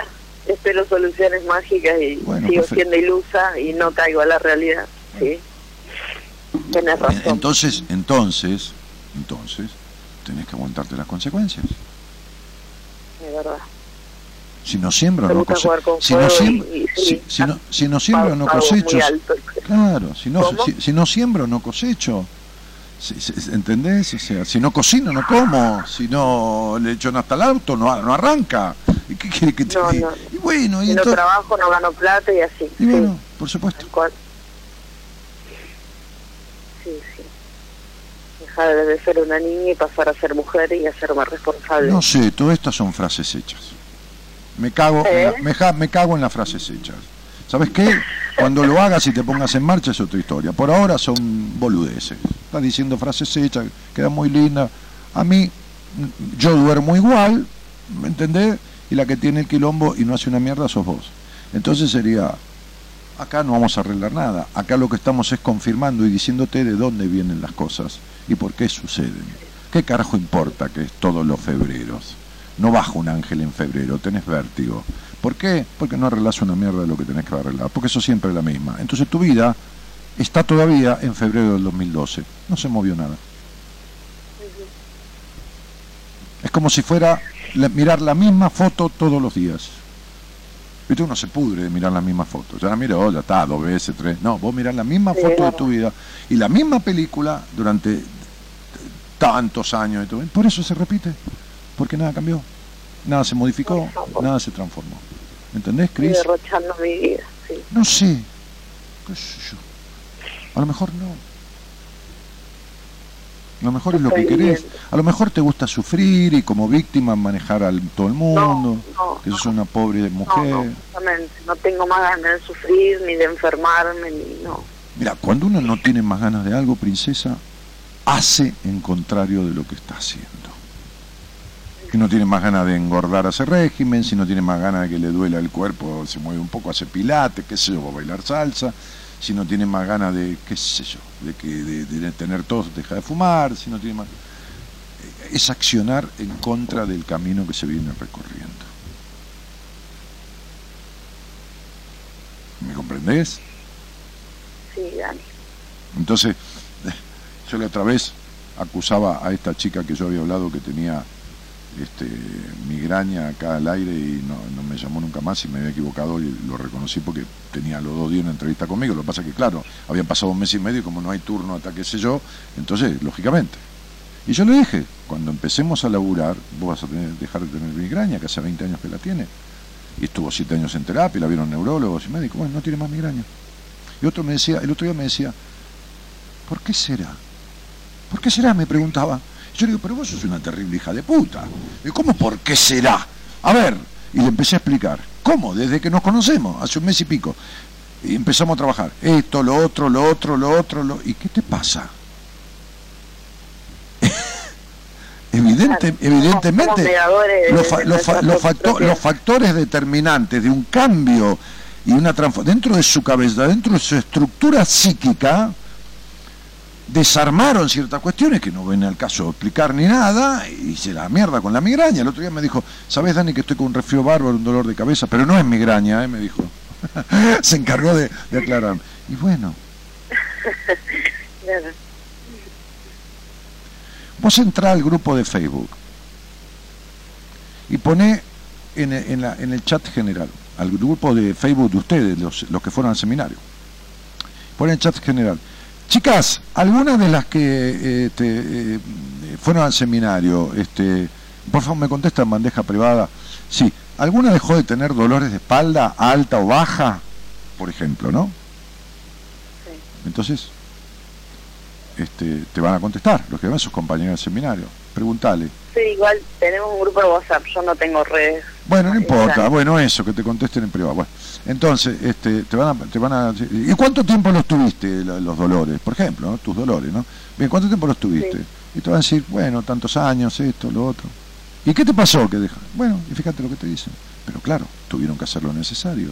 O otros factores, alguna dejó de tener melancolía, alguna dejó de tener un vacío existencial, alguna, te hablo de mujeres porque son mujer, ¿no? Bueno, Sí. Otra cosa de, de los tipos, qué sé yo, de eyaculación precoz, no sé, eso para entre los tipos. Buah, entonces, habla y fíjate. Ahora, fíjate lo que hicieron. ¿Entendés? Sí. Claro, no se, no, no se pusieron a rezar para que llueva. No, no. No, pero preguntale, preguntale los síntomas físicos. Vos preguntale, No, no. ¿quién Sí, tuvo síntomas quién tuvo síntomas físicos y dejó de tenerlo? ¿Me pueden decir, por favor, este, una charla con Dani en- al aire, ¿me pueden decir por privado qué síntomas físicos pudieron despejar y emocionales? Las dos cosas. Y bueno, y fíjate lo que hicieron. Y fíjate cuánto tiempo tardaron. Y fíjate cuánto tiempo tuvieron esos síntomas en su vida.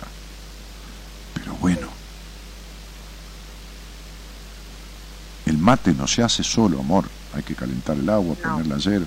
Y bueno. ¿Estamos de acuerdo?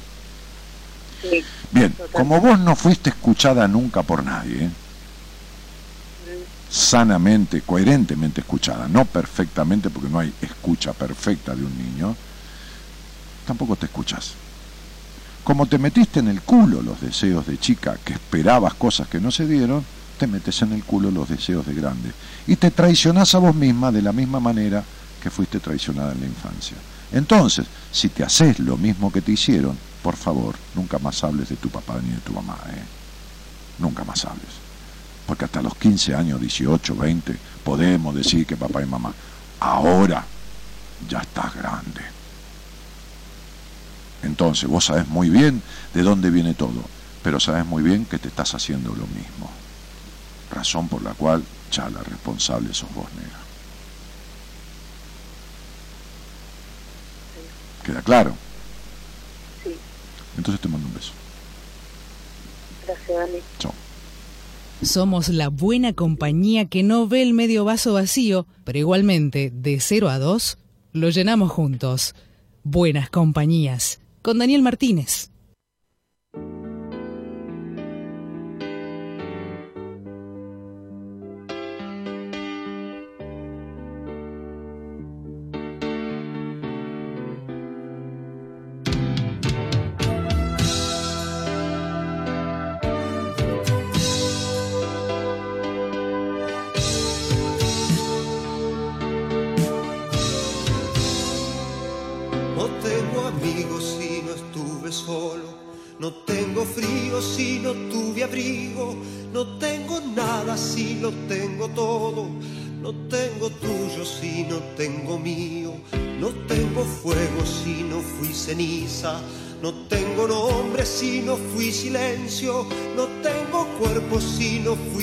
Aire.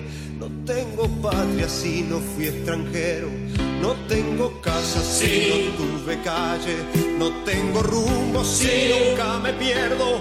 No tengo olvido si no soy recuerdo. Claro. No tengo cielo si no tengo infierno. No tengo calma si no tuve ira.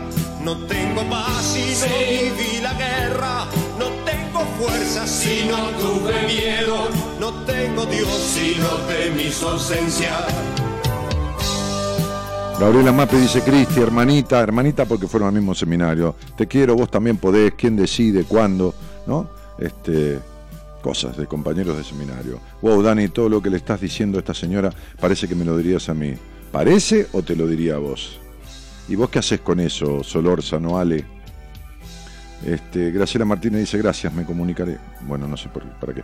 Miriam Morosoni dice, llama y ellos te vuelven a llamar. Dani no te da devoluciones por chat con fechas. Gracias, Miriam.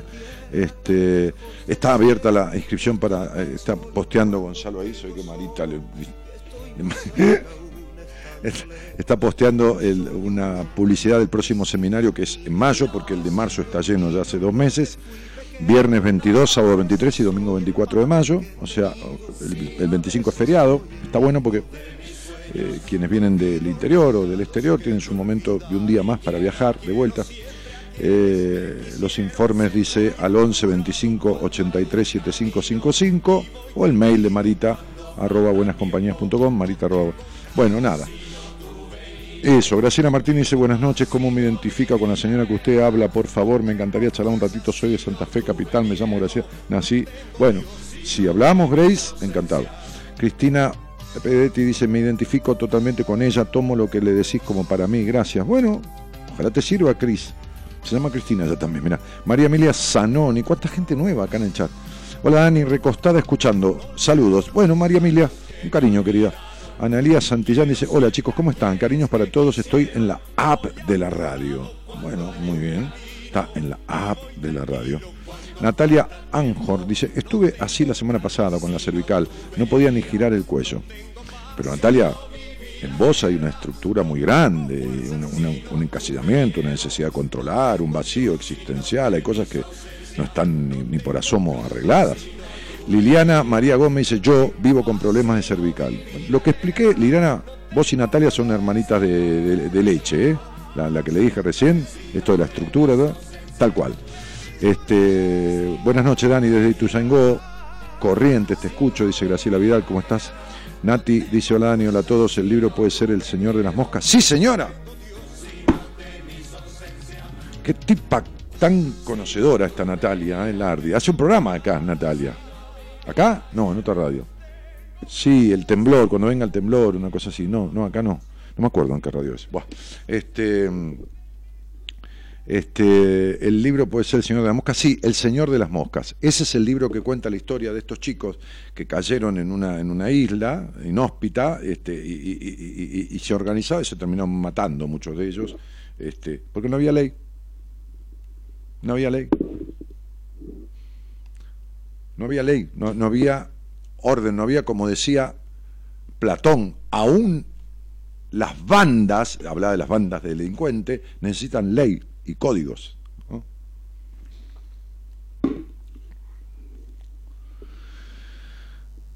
Eh, María Rosario Alves dice, se entiende perfecto lo que decís.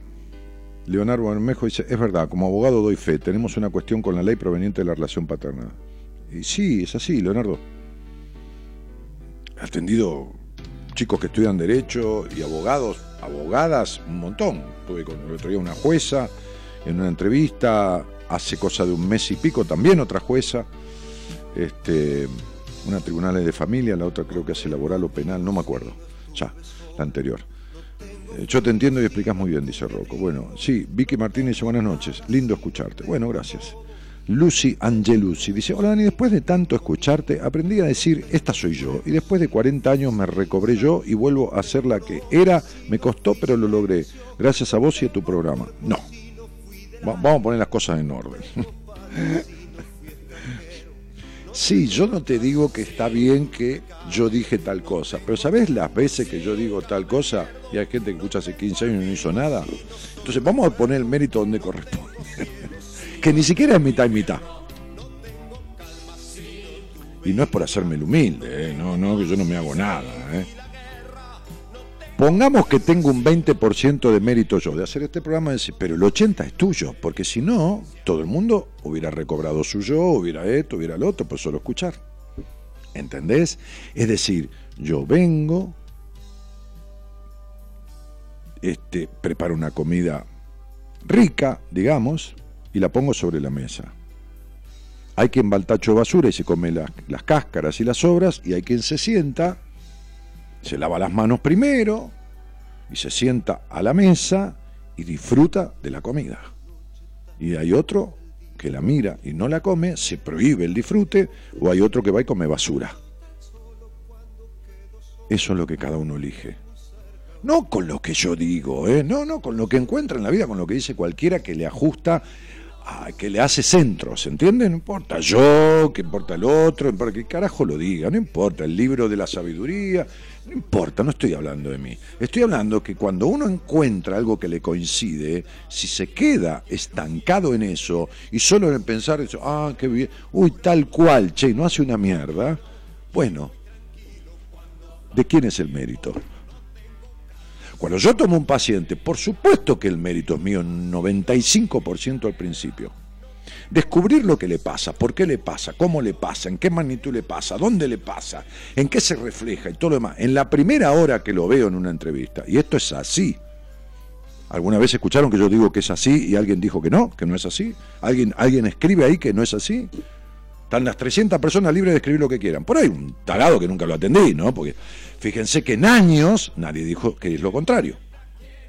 Ok, ahora estoy estimulando a alguno que quiera joder como a veces siempre aparece un pelotudo o una pelotuda. Pero digo, no importa. Pero no existe ni un mínimo porcentaje que desdigan lo que yo estoy diciendo. Entonces el mérito al principio es prácticamente mío.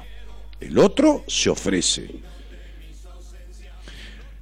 Ahora, ese 95% que es mío de mérito, como terapeuta, empieza a bajar empieza a bajar, baja un 90, un 85, un 80, un 70. En la medida que el paciente va tomando eso, me va siguiendo y va haciendo lo necesario, entonces yo podría mostrarles el chat con los pacientes todo el tiempo de las cosas que me dicen, Nani, no, no, no te puedo creer cómo me siento. O no, en seis años de terapia me decía Soledad hoy, no, no, no, no descubrí ni la décima parte de esto y llevamos un mes. Bueno, no importa. Entonces, vamos, vamos, vamos, vamos, vamos. Entonces empiezo a decrecer yo en mérito, a decrecer, y empieza a crecer en mérito al paciente, porque se la banca, porque tiene la continuidad, porque esto, el otro día cagué a pedos a una. dije, te cuesta un huevo pagar esto, boluda, te tengo que estar cuidando la plata yo. Que hace una semana, no, lo que pasa que me pasó, anda a cagar, le dije, ¿qué te pasó ni qué te pasó? ¿Fuiste a laburar? Sí, fuiste y entonces 15 minutos de, de un que te estoy mandando para que me hagas un trabajo.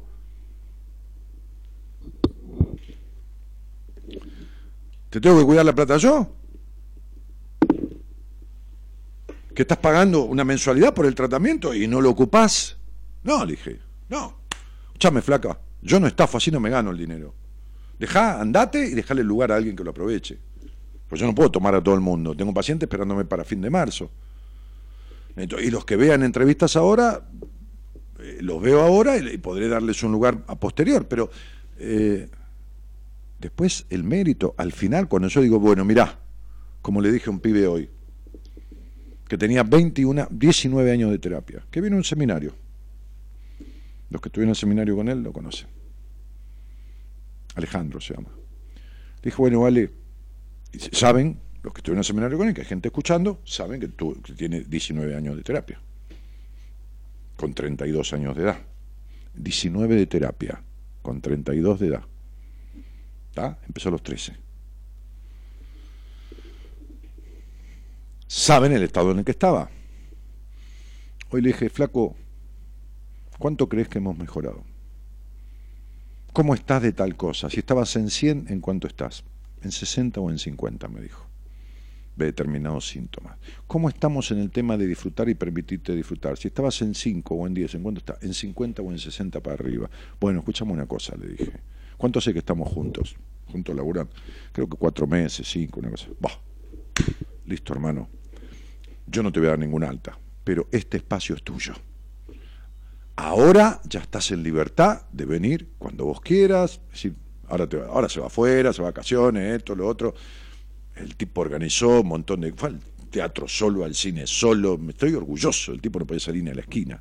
Bien, entonces, ahora este espacio es tuyo, ahora administrate vos la terapia. No querés venir por un mes, no, querés venir la semana que viene, ¿no? Dani, te quiero ver.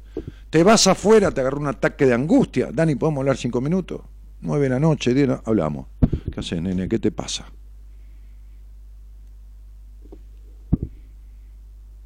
El mago Merlín le dice al caballero de armadura oxidada en el cuento, tomá la llave de los castillos que tenés que atravesar. Cualquier cosa y problema que tenés, me llamás. ¿Qué, vos vas a aparecer? Y le dice, y es mi trabajo de mago. Le dice, es mi trabajo de mago. ¿Sí? Buah, mi trabajo de terapeuta es el cuidado del otro. ¿Qué mierda voy a estar haciendo? Está bien, no está a las 4 de la mañana. Está, estuve en el cumpleaños de un amigo, eran las 2 de la mañana, estamos comiendo sanguchito de qué sé yo qué, tomando un vino, jugando un truco. Bueno, apagué el celular de los pacientes. Pero, pero digo, es esto. Vuelvo a repetir, psicoterapia viene del griego. Psiques es alma y terapeus es cuidado, es cuidado del alma, de la esencia del otro. Al final del proceso, o promediando el proceso las mejorías, ya son mayoritariamente mérito del paciente, loco, 70% el otro, 30 yo. Y, después 75, 25, 80, 20, 90. Sí, y listo, es así, es inversamente proporcional. Porque, repito, cuando el paciente se ofrece, esta chica Soledad que me decía, estoy en un mes en terapia con vos, pues yo le dije, che, negra, vos has hecho terapia, porque ya ni me importa, eso lo vi al principio, cuando tuve la entrevista hace cuatro meses, después empezamos terapia en marzo, porque yo le dije, mira, no te puedo atender ahora, viene el seminario de diciembre, este, ni me acuerdo si hizo, si no hizo, qué sé yo.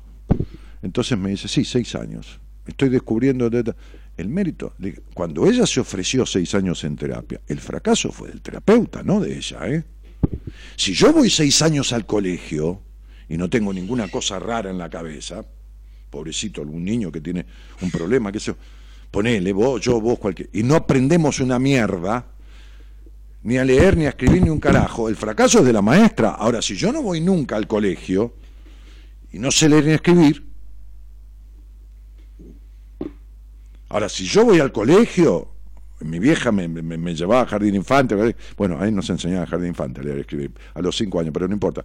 En el colegio primario, el fracaso es del maestro, ¿de quién carajo va a ser? El fracaso es del terapeuta.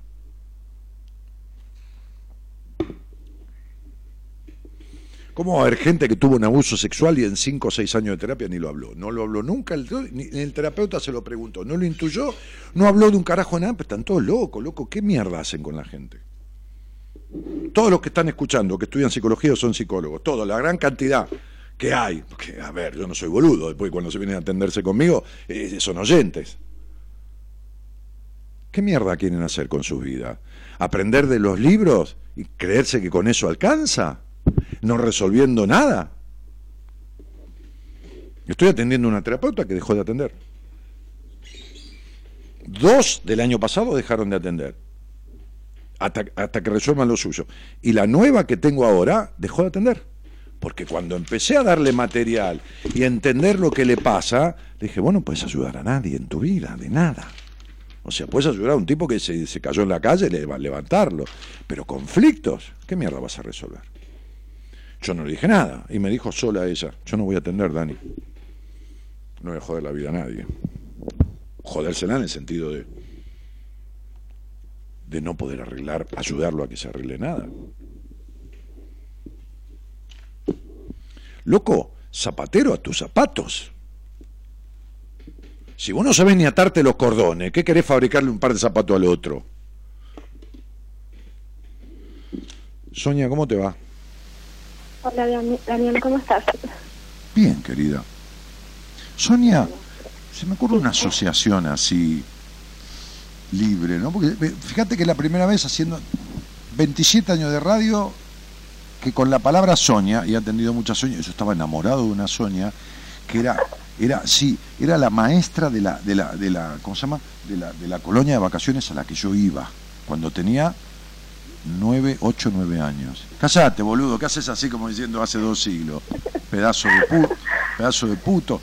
Bueno, Yo también soy maestra, Daniel. Ah, pero no te puedo. Ahí está, ahí, me empieza a darle.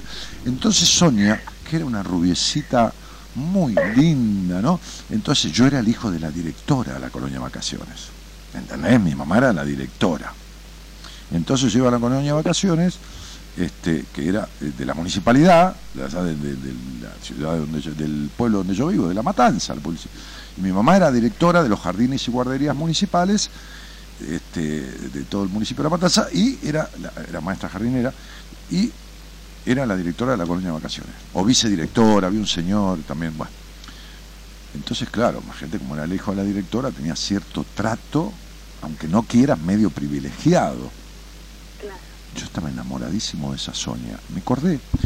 Pero nunca se me ocurrió cuando hablé con tantas Soñas, de las 70, 80 mil personas que he hablado durante estos 27 años, preguntarle y decirle, Sonia, ¿con qué soñás? Porque soñar y Sonia, ¿entendés? Si en vez de soñar, en vez de con ñ, lo escribimos con NI, Claro. es soñar. ¿Entendés? Soñar. Decime así, bancame la pregunta, Cielito. ¿Con qué soñás? Ban- Bancame la pregunta. ¿Con qué soñás? ¿Por qué, so ¿Con qué? qué soñar? ¿Con qué? ¿Con qué? ¿Con qué soñás despierta, eh? Con una familia. Ah, mira. Bueno, qué Sí. bueno. ¿Y cómo, ¿Y cómo sería esa familia? Porque puede ser una familia que vos adoptes un hijo y es una familia, puede ser que te encuentres con un señor y sea una eh, o con una chica. Un hijo, sí, tengo un hijo, eh, quisiera eh, tener un vínculo sano eh, con, un, con un hombre, Mm. Pero no, no, no se me está dando. Bueno, a- a- ahora Nunca, vamos a... nunca se me dio. Ahora vamos a ver, ahora vamos a ver eso. Y ahora vamos a hablar de los sueños del inconsciente, ¿no? ¿Tenés algún sueño recurrente? Vamos a usar la palabra Sonia para todo, ¿no? Para, para la- las ilusiones, que está muy bien tenerlas en la vida, este, este, y que para concretarlas hay que corregir lo que está mal. ¿Viste? Como decir, ay, vos sabés que quiero ir para Ushuaia y tomo la ruta 9 y no llego nunca. Y claro, si la ruta 9 va hasta Estados Unidos, ¿viste? no va para, para Ushuaia. Entonces hay que cambiar el rumbo para ir a Ushuaia. Entonces, hay que agarrar la 3. Entonces, digo, eh, en principio digo, ¿no? Entonces, este, decime, ¿tenés algún sueño recurrente? ¿Tu inconsciente tiene algún sueño que repite? Mira, es- eh, de soñar así es como que yo estoy en misiones, así que me pasan, pero sueño con estar, porque yo viví mucho tiempo en Buenos Aires, pero sueño con volver. No, pero no, espera un poquito, yo estoy hablando... Eh, su- de soñar, decís... eh, Sí, pero ponete, ponete Pero al no- teléfono lo más que puedas, que tu boca esté en el auricular, porque si no, no sale bien la voz ni sale. ¿Ahora sale? Ahora está mejor. Entonces, soñar durmiendo, chi- chiquita. Sí. eh, es que tengo muchos años, pero no recuerdo ahora Bueno, puntualmente. listo, no hay ninguno recurrente. Bien, ¿vos de dónde, sí. de dó- dónde vivís? En, en Misiones Sobera, En Novera Misiones. ¿Y vivís con quién? eh, con mi hijo. Bien, ¿y fuiste a parar ahí por el tipo con el que saliste y tuviste el hijo o fuiste a parar ahí por otra cosa? Eh, vivía en Buenos Aires y volví acá a Misiones porque tenía, este, quería estar con mi papá, que no, que no estuvo nunca y yo quería eh, estar con él. Ajá. Y quería conocerlo, quería, quería saber de él. Sí lo conocía, pero no, no, no, no, no tuve un vínculo cercano. Y bueno, volví por eso. Y ahí en eso eh, le conocí al papá de mi hijo. Ah, me imaginé que ahí pasó eso. Sí, Sí, sí, sí, sí, sí. Che, Sonia, ¿y cuánto hace que escuchás este programa? Hace 15 días. Ah, mira, ¿y, quién- ¿y quién te jodió metiéndote acá? Un, un, un amigo de por Face que me, en realidad me, me estuvo comentando eh, y, y yo me quedé con eso de, de Daniel Martínez. Me, me nombró y después le volví a preguntar y le dije, ¿sabes que me quedé pensando en Daniel Martínez? Y me dice, mira, vos es mi maestra de vida. Digo, ¿me puedes pasar así? Yo lo busco. Mm, Y bueno, ahí empecé a buscarte y a escucharte. bueno. Che, flaca, este, ¿y, y ej- ejerces ahí como maestra? Sí, soy maestra de educación especial. Ah, mira qué lindo. Qué Sí, difícil eso, y qué lindo. Va, viste, siempre uno se considera tarado para lo que no sabe, ¿no? Yo, yo, yo soy, viste que siempre digo, soy medio boludo por un montón de cosas, como inútil. Pero bueno, cada uno con lo suyo, ¿no? A mí me asombra esa capacidad. Por ejemplo. A mí me, a mí me gusta mucho. Claro. O sea, me gusta mucho lo que hago, sí. Sí, sí, a mí me asombra esa capacidad que, las capacidades que no tengo, pero a ver, no hace falta que sea un ingeniero nuclear, puede ser el plomero, viste, que viene a casa a arreglar algo, a mí me asombra. Claro. Por ejemplo, yo tengo un problema en, la- en una tecla del piano y llamé a- a- al afinador y dije, che, ¿podés el tipo va a venir? Yo ayer estoy buscando adentro del piano, lo martillo. El tipo va a venir, va a hacer clic, clic, clic y lo va a arreglar. Y yo me asombro. Sí, me, me- me llama la atención como un chico, ¿viste? Soy medio pendejo. Claro. ¿Viste? Los chicos se, se- se deslumbran con las cosas, ¿viste? Que no, que no, que Sí, descubren. sí, sí. Che, Sonia, este, y, y, y estás ejerciendo, estás Sí, sí, eh, sí, estoy, trabajo en dos escuelas. en el Estado, para el Estado. Sí, sí, sí. Eh, una es patologías múltiples y la otra es eh, autismo. Sí. Ujú. Bien. Bueno, y entonces me llamaste. Dijiste, bueno, vamos a llamar a este tipo, qué sé yo. ¿Qué onda? ¿Qué ondina? Bueno, eh, como te decía antes, eh, es como que eh, se me repiten en- ya desde que la primera pareja que tuve, la segunda y la tercera, son todos extremadamente muy violentos. Entonces, Lógico. por eso hoy estoy buscando eh, ayuda, digamos. Claro, ayuda pero- para pero, a ver, a ver. para comprender. A ver, a ver. Vamos a poner en orden esto. Hoy, hoy le decía a una, a una paciente, una señora, digamos una señora mayor, ¿no? 60 años, una señora mayor, una divina, porque, viste, tuvo una entrevista conmigo, no sé, qué, me conoció también hace poco, no sé qué cuernos, había hecho un procesito en terapia de Gestalt, qué sé yo, pero la Gestalt, que, que está bueno, yo aplico algunas cuestiones de la Gestalt, eh, le cuesta ir para atrás a la Gestalt, viste, y, viste, generalmente las paredes se rajan porque los cimientos están mal puestos. Pero bueno, no, es una crítica, es una manera de pensar mía. Entonces digo, este, y la tipa se agarró y está haciendo un proceso y mete y pata, mete y pone que esto y que lo otro. Entonces hoy, hoy me surgió en la charla con ella que me decía, eh, hemos avanzado mucho, ¿no? En un mes y pico, mucho, mucho. Este, la voy a ver en el seminario y creo que dos meses después, entre, entre lo que falta para el seminario, un mes más, me parece que le voy a dar el alta, me parece, porque estoy viendo cómo avanza y cómo transforma. Entonces, este, y, y viene con sus 60 años con conflictos que tiene desde los 10, 12, 13 años, ¿no? Desde 40 y pico de años, arraigado, ¿viste? Ya no es una dureza, es un callo plantal. Este, este, entonces hoy le dije algo que se me ocurrió.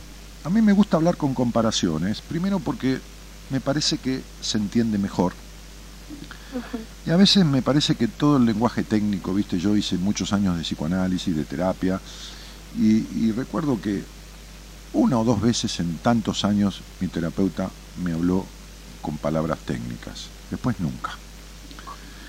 Eh, entonces le dije, mira, dije, esto que te estoy diciendo lo voy a usar en el programa, porque se me ocurre que es una, una buena manera de explicar. Cuando uno corre en, carreras de autos, eh, eh, las carreras de autos se corren por categoría. ¿Viste? Vos decís, bueno, TC 2000, es 2000 centímetros cúbicos de cilindrada, ¿no? Los autos tienen una, una cilindrada X.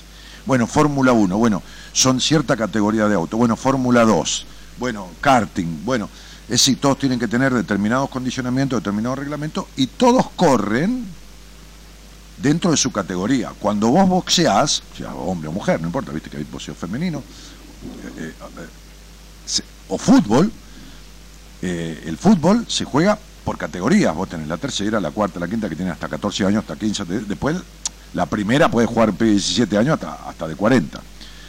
Entonces se juntan entre pares cuando un tipo boxea y es mediano, mediano junior, welter, peso pesado, semipesado, pelea con otro del mismo peso, de la misma categoría, ¿entendés? Cuando alguien está con un violento es porque tiene violencia adentro, y vos tenés mucha violencia adentro, mucha ira, mucho enojo. Cuando alguien está con tipos psicopatones, controladores, prejuiciosos, arrastradores de la libertad del otro, es porque es de la misma categoría. Porque vos sos arrastradora de tu libertad. Es decir, porque vivís controlando. Porque ese vacío que tenés en el alma, porque esa niña que nació en ese hogar de quilombo, de tensión, de presión, bajo presión. Esa niña que nunca fue niña, porque fue niña, pero fue niña menos de lo que dura un globo de gas.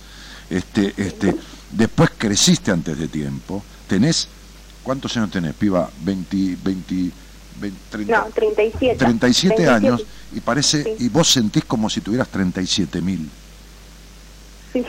30, no, no, pero te, lo digo así clarito, no es un eufemismo. 37 mil.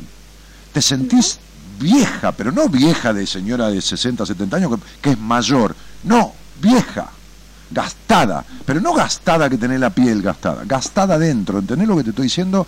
¿Por qué? Porque cuando tenías que ser una boludita, con todo cariño, como yo, como cualquiera con 10, 11, 12, 13, 14, ya eras una señorita, pero no por la menstruación, eras una señorita, porque creciste antes de tiempo. ¿Y sabes cómo creciste?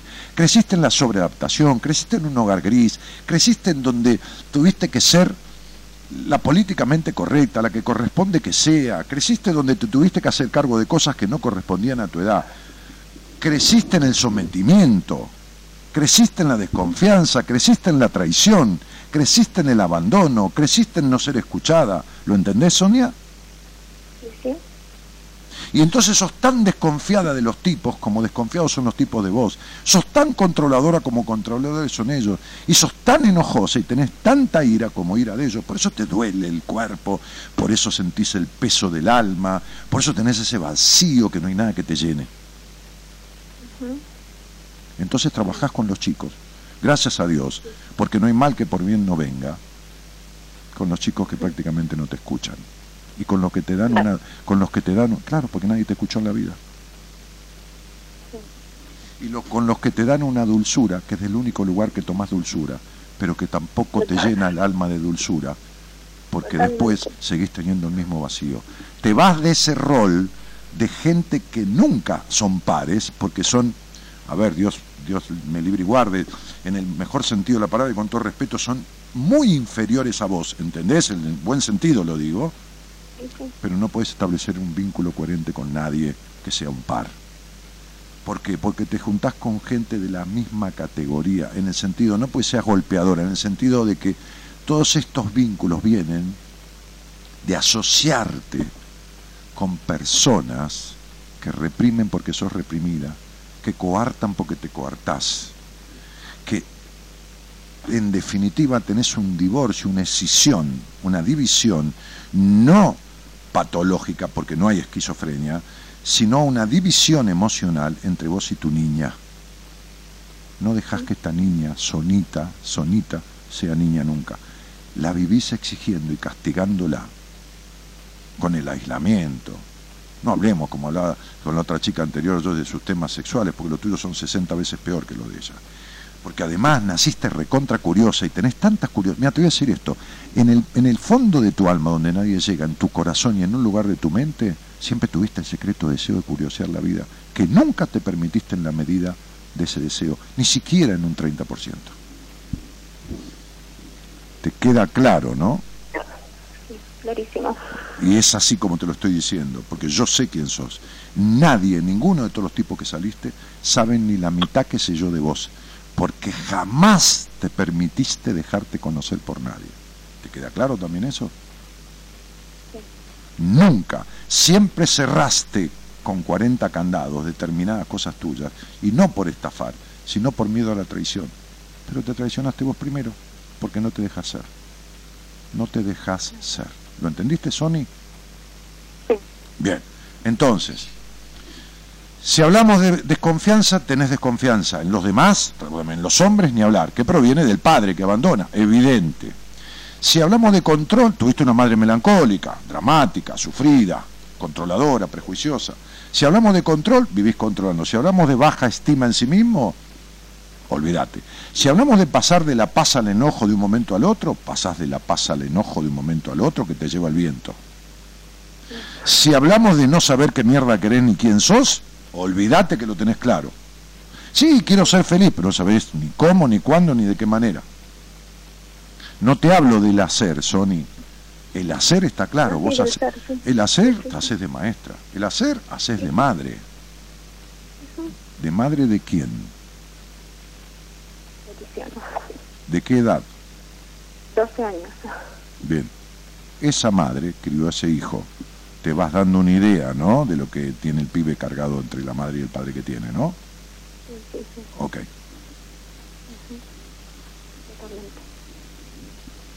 ¿Dijiste que se llama Tiziano? Sí, Tiziano. Bien. ¿Vos sabés lo introspectado que es ese chico, lo metido para adentro que es y lo perfeccionista que es? Sí, totalmente, sí. sí, Bueno, perfecto, porque yo lo Muy sé. perfeccionista. Sí, yo lo sé. ¿Y sabés por qué se hizo perfeccionista? Eh, me voy enterando ¿Por qué? por todo lo que, que estoy escuchando. Porque ser el, porque ser el marido de la madre le exige una sobreadaptación. Ser el hombre de la madre le exige un crecer antes de tiempo y una exigencia de puta madre. Con una madre que tomó de ese chico también la ternura que nunca tuvo en la vida ni de ningún hombre. Pero lo hizo el hombre de ella. No porque sea así, sino porque el pibe lo toma así. Entonces tiene un Edipo de puta madre y va a ser un recontra desconfiado de todas las mujeres.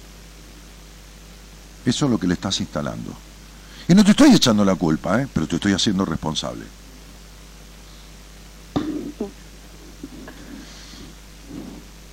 Justo, justo buscaba hablar con vos para, para ver cómo, cómo arreglar, ¿no? Porque, porque ese pibe tuvo una madre infeliz y va a vivir buscando minas infelices para arreglarle la vida, pero va a desconfiar de ellas. Lo tengo claro eso. O sea, Si vos tenés todo claro, mi, mi cielo, pero tenés 36 años y, y en realidad no aclaraste nada. O sea, no resolviste nada de todo lo que tenés claro. no, no resolví nada. Porque vos tenés todo claro, sos perfecta. ¿Y sabés por qué tampoco resolvés nada? Como le decía una mina de Jujuy de hoy. Porque como de chica tuviste que hacerte cargo de un montón de cosas que no te correspondían para tu edad, sos la mina que cree que tiene que poder con todo. Lo que pasa es que tenés gastada la energía. Porque querés poder con todo, no podés con nada y repetís y repetís y repetís. ¿Por qué? Y porque lo que no se cura se repite. ¿Entendés? Sí, entiendo. Comprendo. Claro. Entonces, ¿cómo se arregla? Y resolviendo todo lo que te dije. La baja confianza en vos, la desconfianza de los demás, la necesidad de aprobación, la parte íntima, el- el- el- el- la, la ira que tenés dentro. Hay, hay que disipar todo eso. O sea, hay que, hay que desarmar lo que está mal armado.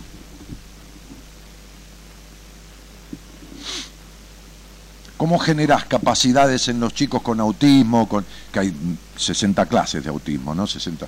Pero digo, eh, eh, eh, los chicos que tienen cierta falta de capacidad eh, en cierto aspecto mental y todo, y vas, vas de alguna manera trabajando con tus técnicas y con los que has aprendido para que evolucionen.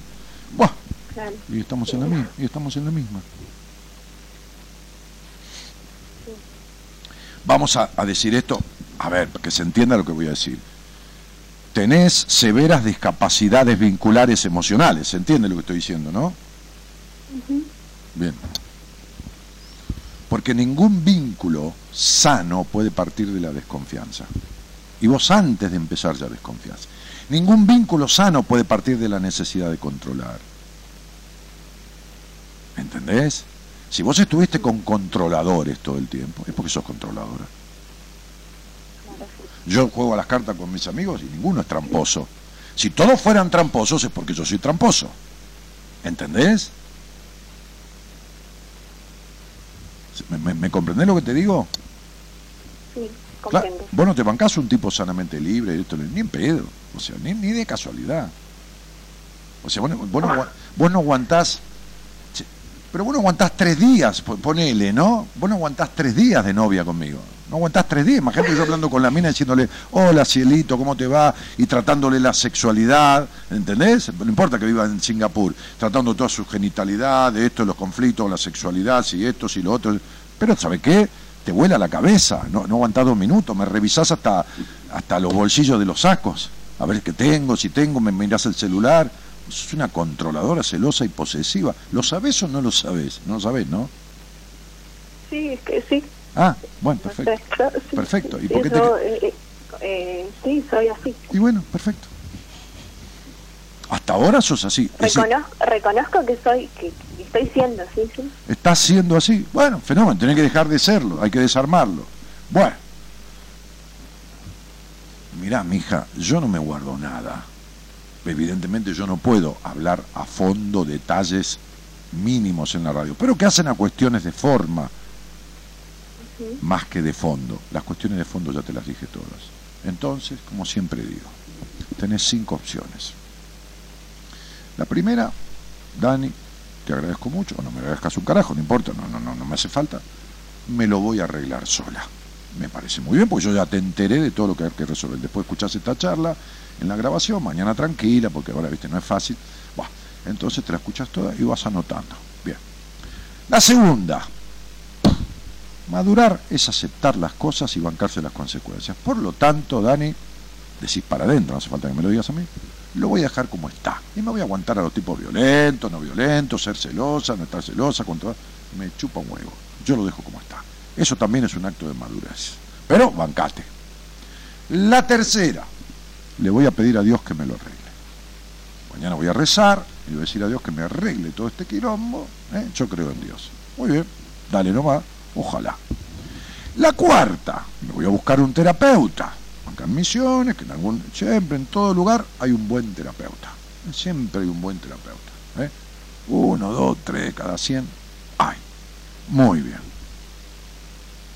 Y lo arreglás. De última. Sí. Si no te bancás, si no te bancás, arreglarlo sola. Si no te bancás, dejarlo como está. Si Dios, que yo, tiene un montón de quilombo que ocuparse más que de vos y de mí.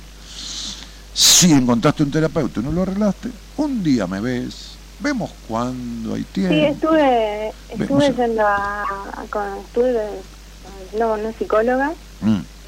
Un tiempo, sí, y Muy bueno, bien. y después de escucharte a vos te escribí para, para así tener una entrevista Pero privada. espera un poquito, ¿cuánto quiero- fuiste a terapia? ¿Cuánto tiempo? eh, seis meses más o menos. Muy bien, seis meses, seis meses, hiciste cuántas sesiones, dos al mes por, por- o, o cuatro Eh, al mes. una vez por semana iba. Cuatro, una cuatro al mes. semana. Muy bien. Estuviste seis meses, hiciste decenas de, ses- de sesiones. Por favor, te lo pido. ¿eh? A ver. Todo esto que yo te he dicho y te he explicado, esto y lo otro y todo lo demás. ¿Lo llegaste a ver con tu terapeuta o en las decenas de sesiones no vieron ni el 20% de todo esto? No, eh, hablamos puntualmente de, la pareja, donde la última vez que fui me dijo, bueno, si la decisión es tuya de volver con, con esta persona, bueno, eh, la decisión es tuya y fue fuiste vos que decidiste y bueno, y es válido. Y, bueno, es como que me dio el alta. Muy bien, es válido. Te dio el alta y es válido. Vos decidiste, es válido. O sea, si el tipo te mata, está bien. Te mata a golpes, ¿eh? pues ya te han golpeado. Entonces sería, eh, es válido. Y bueno, anda tranquilo, yo te doy el alta. ¿eh? Eh, me cago en vos, sería traducido, ¿no? O sea, no sé una mierda de todo esto. Mejor te echo la culpa a vos, que decidís vos, y jodete con tu decisión. Yo no tengo nada que ver, sería. ¿Se, ¿se entiende? Claro, porque lo que trabajamos era que yo no podía tomar decisiones. Y Me cuesta mucho. Y, Ah. bueno, el tema es esto. Trabajaron que no podían tomar decisiones. ¿Y de dónde no podés? ¿Te explicó de dónde no podés tomar decisiones? No, ¿Y ¿Pero ¿y cómo mierda vas a resolver? Que el auto no arranca si no sabes dónde carajo está el problema. Porque el auto no arranca, ay, no arranca, el auto no decide. Arrancase, bueno, dale. El tipo se para adelante del auto, abre el motor y dice, dale, la puta que te parió, no seas boludo, arranca.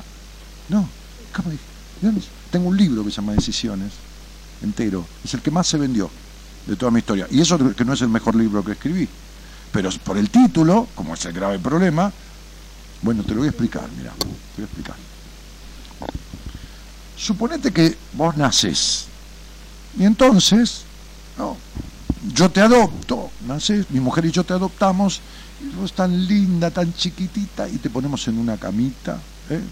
Ni una cuna, ya una camita preparada para cuando crezcas, porque no te pensamos sacar de ahí por 15 años te ponemos en la camita, ahí jugás, no te dejamos parar, te acostamos, te, te, te- lavamos ahí, mi mujer te, te, asea, ¿no? Te, esto te da de comer en la boca, te da ta, ta, ta.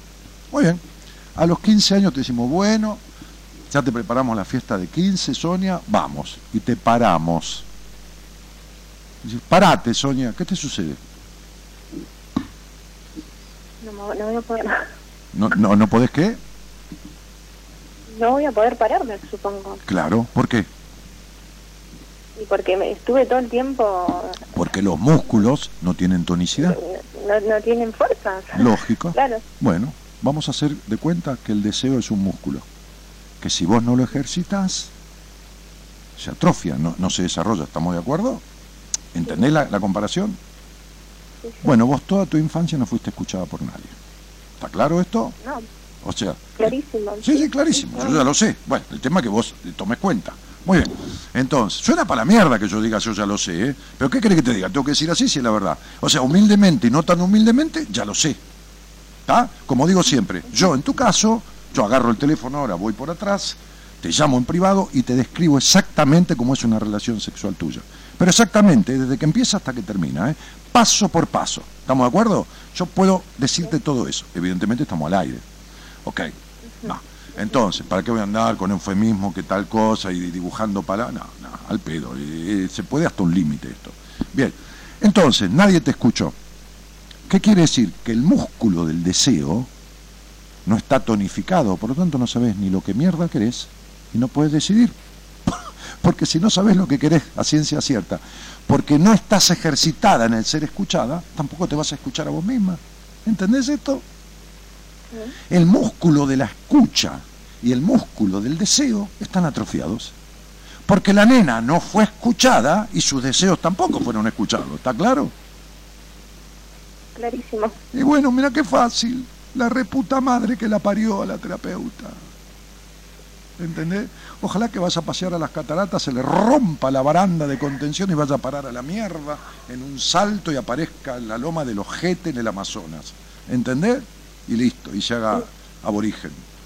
Y deje de hacer esto. Porque seis meses para no explicarte una mierda, decir, bueno, la decisión es tuya. Mm, mm, mm. Te doy el alta. Anda tranquila.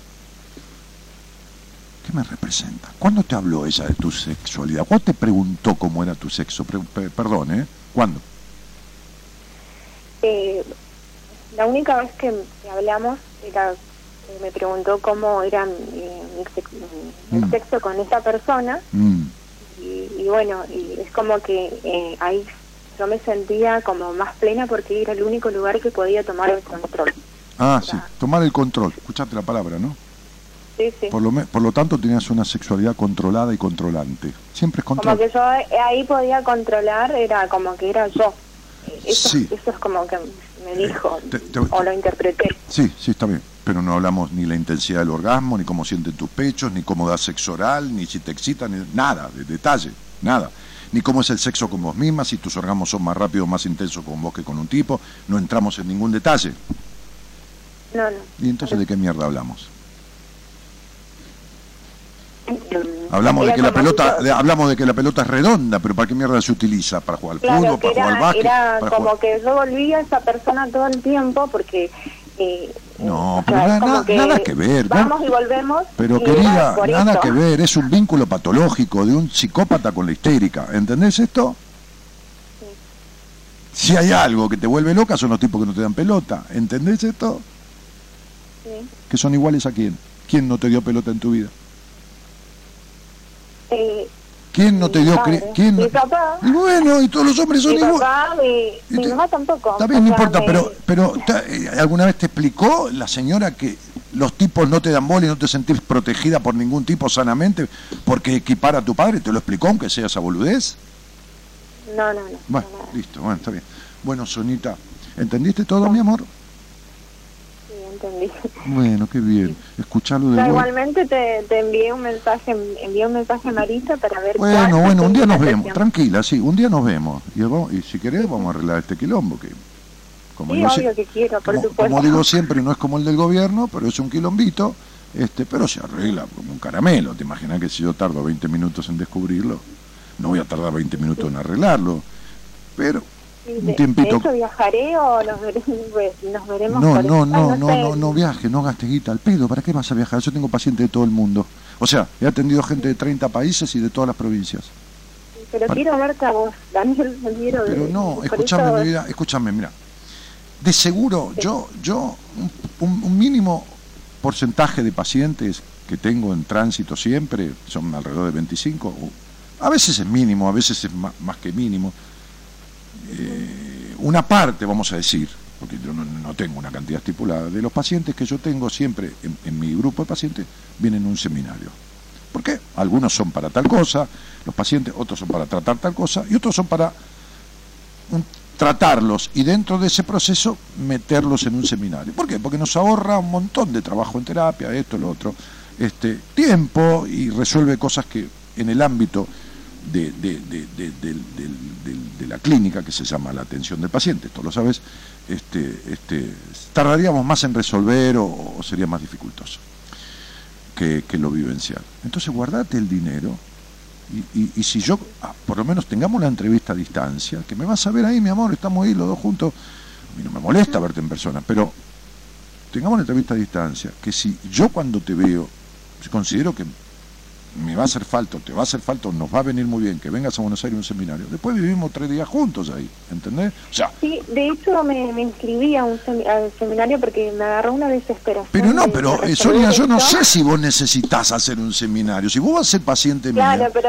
yo al- estaba desesperada, como quería dejar de... Sí, pero también, eh, pero espera un poquitito, pero también por estar desesperada y tener fiebre, no vamos a tomar 68 medicamentos diferentes, ¿entendés? Porque a lo mejor no te sirve. Si vos estás, tenés una infección, y por infección, y te metes penicilina y sos alérgica a la penicilina, te morís. No te vas a morir por hacer un seminario. Pero yo, ¿para qué te voy a hacer venir a Buenos Aires a un seminario si a lo mejor lo que te hace falta es otro tipo de proceso? Y gastarte la guita a un seminario. A ver, ningún seminario le va a hacer daño a nadie. Pero yo lo que cuido es qué tipo de proceso tenés que hacer.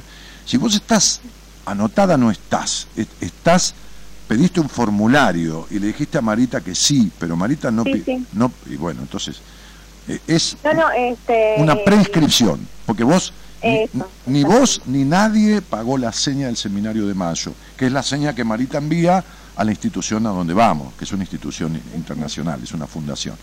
Entonces, ¿por qué? Porque todavía no empezó a confirmar las inscripciones, ¿entendés? Entonces no le pidió a nadie un porcentaje mínimo, no sé si es un 10, un 15, pero no tengo idea de seña. Entonces, está bien, está prescrita. Cuando yo te vea, ¿vos tenés fecha para la entrevista conmigo? No, no, este, mandé un WhatsApp a Marita, pero no no recibí respuesta todavía, por eso No, eh, hoy es, me raro, es raro. ¿Cuándo le mandaste un WhatsApp a Marita? Eh, el lunes pasado. No, imposible. Sí, sí, mandé... lo No, mi amor, no digo que no. no te creo. Es imposible, Marita, es imposible que no conteste en 24 o 40 días. No ser que se fuera, estuviera en Singapur. Está en Buenos Aires y está trabajando. Imposible. pero yo entré, entré al Instagram y ahí este, está el WhatsApp, envié un mensaje y todavía no recibí respuesta. No, ¿a qué, me- a qué Instagram entraste? Al suyo. A ver, el teléfono de Marita es 11 25 83 7555. Vos cuando te eso. cuando te preinscribiste en el seminario, ¿vos le mandaste un, un- un WhatsApp o un mail a Marita? No, eh, mandé primero un WhatsApp para tener una entrevista privada. Y como no recibí respuesta, me, eh, ingresé para el seminario, porque como quería. Y Pero a través de este, qué, a través de qué el seminario, ¿le escribiste por, Eh, por el del? Instagram, sí, también. ¿En el Instagram de quién? Sí, de, de Daniel Martínez. No, ese Instagram lo leo yo o Gabriela, o la gente que maneja mis redes, y le pasa a Marita el dato y Marita se contactó con vos. Claro, ahí dice eh, seminario de marzo eh, y están las fechas. Seminario de de marzo, marzo- seminario de marzo es Sí. imposible porque está completo. Eh, están ahí. eh, dos veces lo hice y no... No, eh, no- a ver, Sonia, estás muy confundida, mi amor. Vamos a empezar de vuelta. Estás muy confundida. Bien. Toma el teléfono de Sonia, pasáselo a Marita y decirle que se comunique con ella. Decirle, Marita, esta chica habló al aire con Daniel. por favor. te mandó un coso y no llega nada, porque así es. Mira, Sí, sí, sí, a veces yo tengo, a, veces, a veces yo tengo entrevistas con personas que cuando empieza el- la comunicación por, por, por la videoconferencia, por teléfono, se empieza a cortar, ¿no? Entonces yo le digo, ¿tenés problemas con, con esto? Me dice, no, hablo con todo el mundo. Dice, sí, pero estos son tus problemas de comunicación. Estos son los graves problemas que vos tenés de comunicación, Sonia. Mirá cómo se reflejan en cuestiones que no pasan en el 99,99% de los casos. No hay manera que le mandes un WhatsApp a Marita y tardé 10 días en, en contestarte. Y escribiste al Instagram, pero al Instagram mío, no es el Instagram. no, no, Marita no Eh, en el Instagram rellené los formularios, solo eso. En el Instagram no se puede y- llenar ningún formulario. y- En el Instagram no se puede llenar ningún formulario. El formulario se puede llenar en mi página, en mi página web, danielmartinez.com. Bueno, Y bueno, la bola, bueno, la bola, una- ¿qué me decís? Bueno, no es lo mismo pan con mierda que mierda sola, flaca. Es decir, Bueno, entonces la página, bueno, ahí está, Marita, arroba, buena compañía. Bueno, ahí. le mandaste un formulario. ¿Y cuándo te contestó Marita? Y, todavía no, aún No, nunca no le llegó no, nada. No, no, No le- no le llegó. Deja, son tus problemas de comunicación. ¿Son tus problemas de comunicación? ¿Alguna vez te escucharon? Bueno, ¿no ves que ta- también no te escuchan acá? No, no me escuchan. y- Claro, claro, pero bueno, a ver, vas a ver, y- vas a ver cómo lo vas a solucionar. Vas a ver cómo estamos, a ver, déjame ver tu, tu año. Un año 6 con 3, muy bien. Cortar la dependencia emocional del pasado, cambiando la vincularidad con vos misma. Buah, vas a ver cómo en agosto, escuchá lo que te estoy diciendo, ¿eh? Dale. Si querés podés salir al aire en agosto y decir Bueno. que, que- sí, sí, yo, no hay ningún problema. Vos salís al aire en agosto. Si yo tuve una conversación con Daniel Martínez, me dijo que salga al aire en agosto. Que yo tenía que decir si ahora la gente me escucha. Y yo me escucho, y me escuchan, y me comunico bien. Y cambió todo el quilombo de mi vida con la escucha y la no escucha. En agosto, ¿eh? No hace falta más que hasta que agosto. Ahí, ahí, en agosto, lo que vas a realizar en los meses anteriores a agosto, en agosto se produce un, un- un clic, un, cambio que va a ser progresivo y que en agosto tiene su desenlace en donde todo lo que era deja de ser. ¿Me, entendiste lo que te estoy diciendo? En agosto no hay más vacío emocional. En agosto no hay más este tipo de vínculos. En agosto no hay más el- eh, eh, las vueltas y los problemas comunicacionales que tenés. En agosto no hay, más, no hay más nada de todo esto. ¿Te queda claro? Vos podés aire en agosto y decir, acá estoy, era todo mentira. Estoy igual o peor. O podés salir al aire en agosto y decir que todo esto dejó de ser. ¿De acuerdo? De acuerdo. Ningún problema, ¿eh? Queda pendiente. ¿Ok?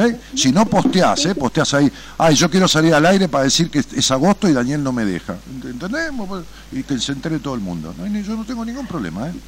La mejor mentira es la verdad. Vas a ver vos lo que yo te digo. ¿De acuerdo? Para eso, para eso precisamos verte en una entrevista, por ahí tomarte eh, agosto, a ver, agosto, sí, julio, mayo, junio, julio, sí, sobra, casi te diría que sobra. Buah, ¿Listo? ¿Está claro? Está claro. Bueno. Bueno, chau. Espero verte, Daniel. Sí, pero veme por Skype, no vengas a gastarte lo que significa un vuelo hasta acá y de vuelta, dejate de joder. No, no, espero, espero concretar la entrevista. la ya te voy a ver, te quédate veo, tranquila, ya te van a dar fecha y tiempo de sobra, igual yo no puedo empezar a atenderte ahora, quédate en paz, mujer. Te voy a dar alguna tarea para que cuando me escribas en el mail que yo envío en cada entrevista, ya tengas una tarea hecha y arranquemos con una tarea hecha. ¿Me entendiste? Bueno, Portate bien, chiquita, chao. chao. Chao.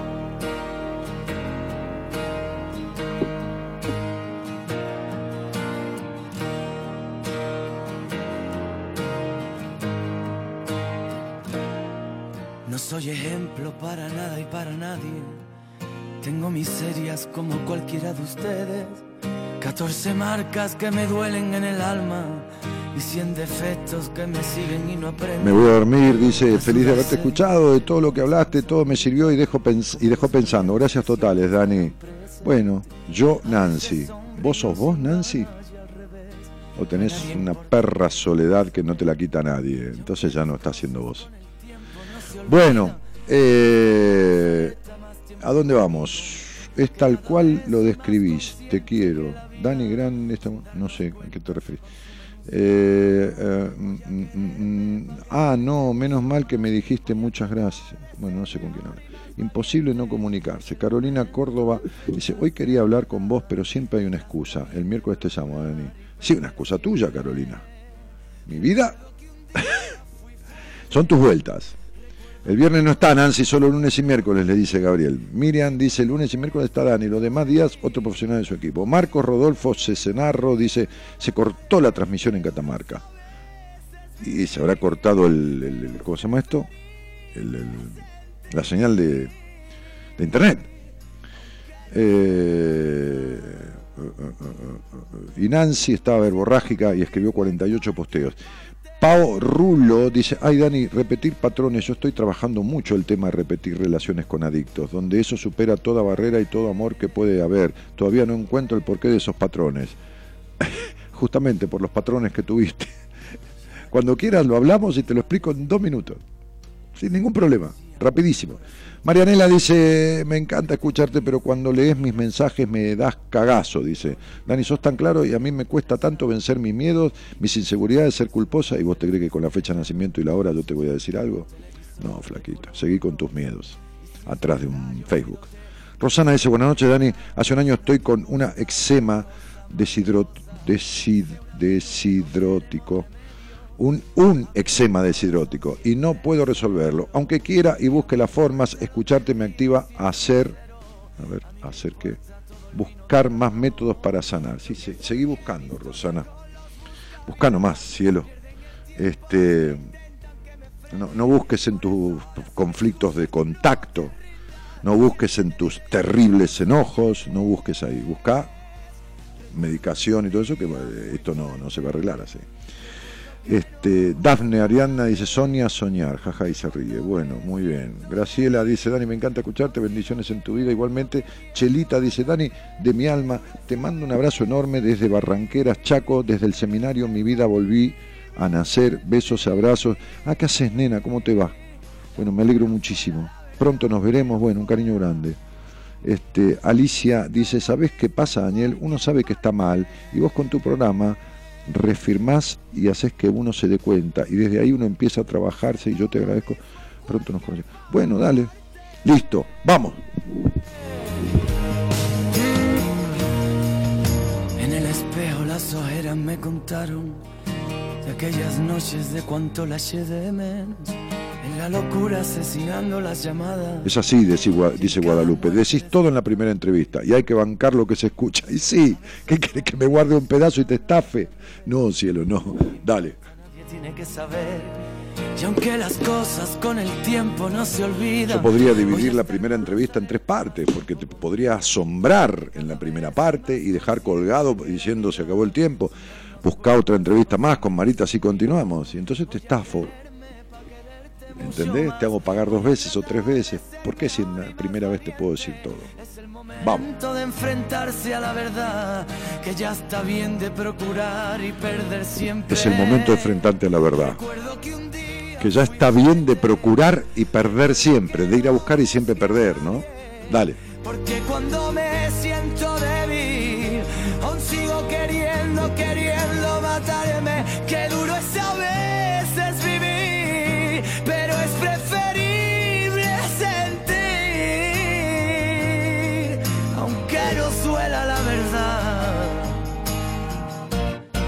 Siendo uno mismo en cualquier parte. Me llaman por acá y no. Bueno, este. mm, El señor Gerardo Subirana, ¿no? Operando técnicamente y musicalizando con todos estos temas. Esperá que ahora te atienden. Toma, Gonzalo. No cortes. Eh, entonces, justamente el señor que entra es Gonzalo Comito, el productor del programa. Entre los tres hacemos buena compañía. No es tuyo solo, Gerardo, es entre los tres. Entre tres hacemos este programa de buenas compañías. Después viene otra gente mañana, ¿no? El jueves viene mi mujer. Sí, el jueves viene de vuelta a hacer, eh, a conducir el programa. ¿eh? Este, así que va a tratar, creo que va a ser una apertura interesante. El jueves charlamos de algún tema que se le ocurrió a ella de tratar. Así que, ¿quién viene mañana, señor? Mañana viene el licenciado Enrique Audine, ¿eh? que es licenciado en psicología de la Universidad de Buenos Aires. Y así vamos sucediéndonos todos. Ellos están siempre y nos vamos alternando. Yo vengo los lunes y los miércoles. Los demás días, gente del equipo, profesionales del equipo. Les dejo un cariño grandote, ¿no? Este, y muchísimas gracias por estar. Chau, chau. Recuerdo que no juzgué a nadie, porque cuando me siento débil. Ahí voy, ¿eh? Déjame ahí queriendo matarme. Qué duro es a veces vivir, pero es preferible sentir. Aunque no suela la verdad, aunque no suela. Siendo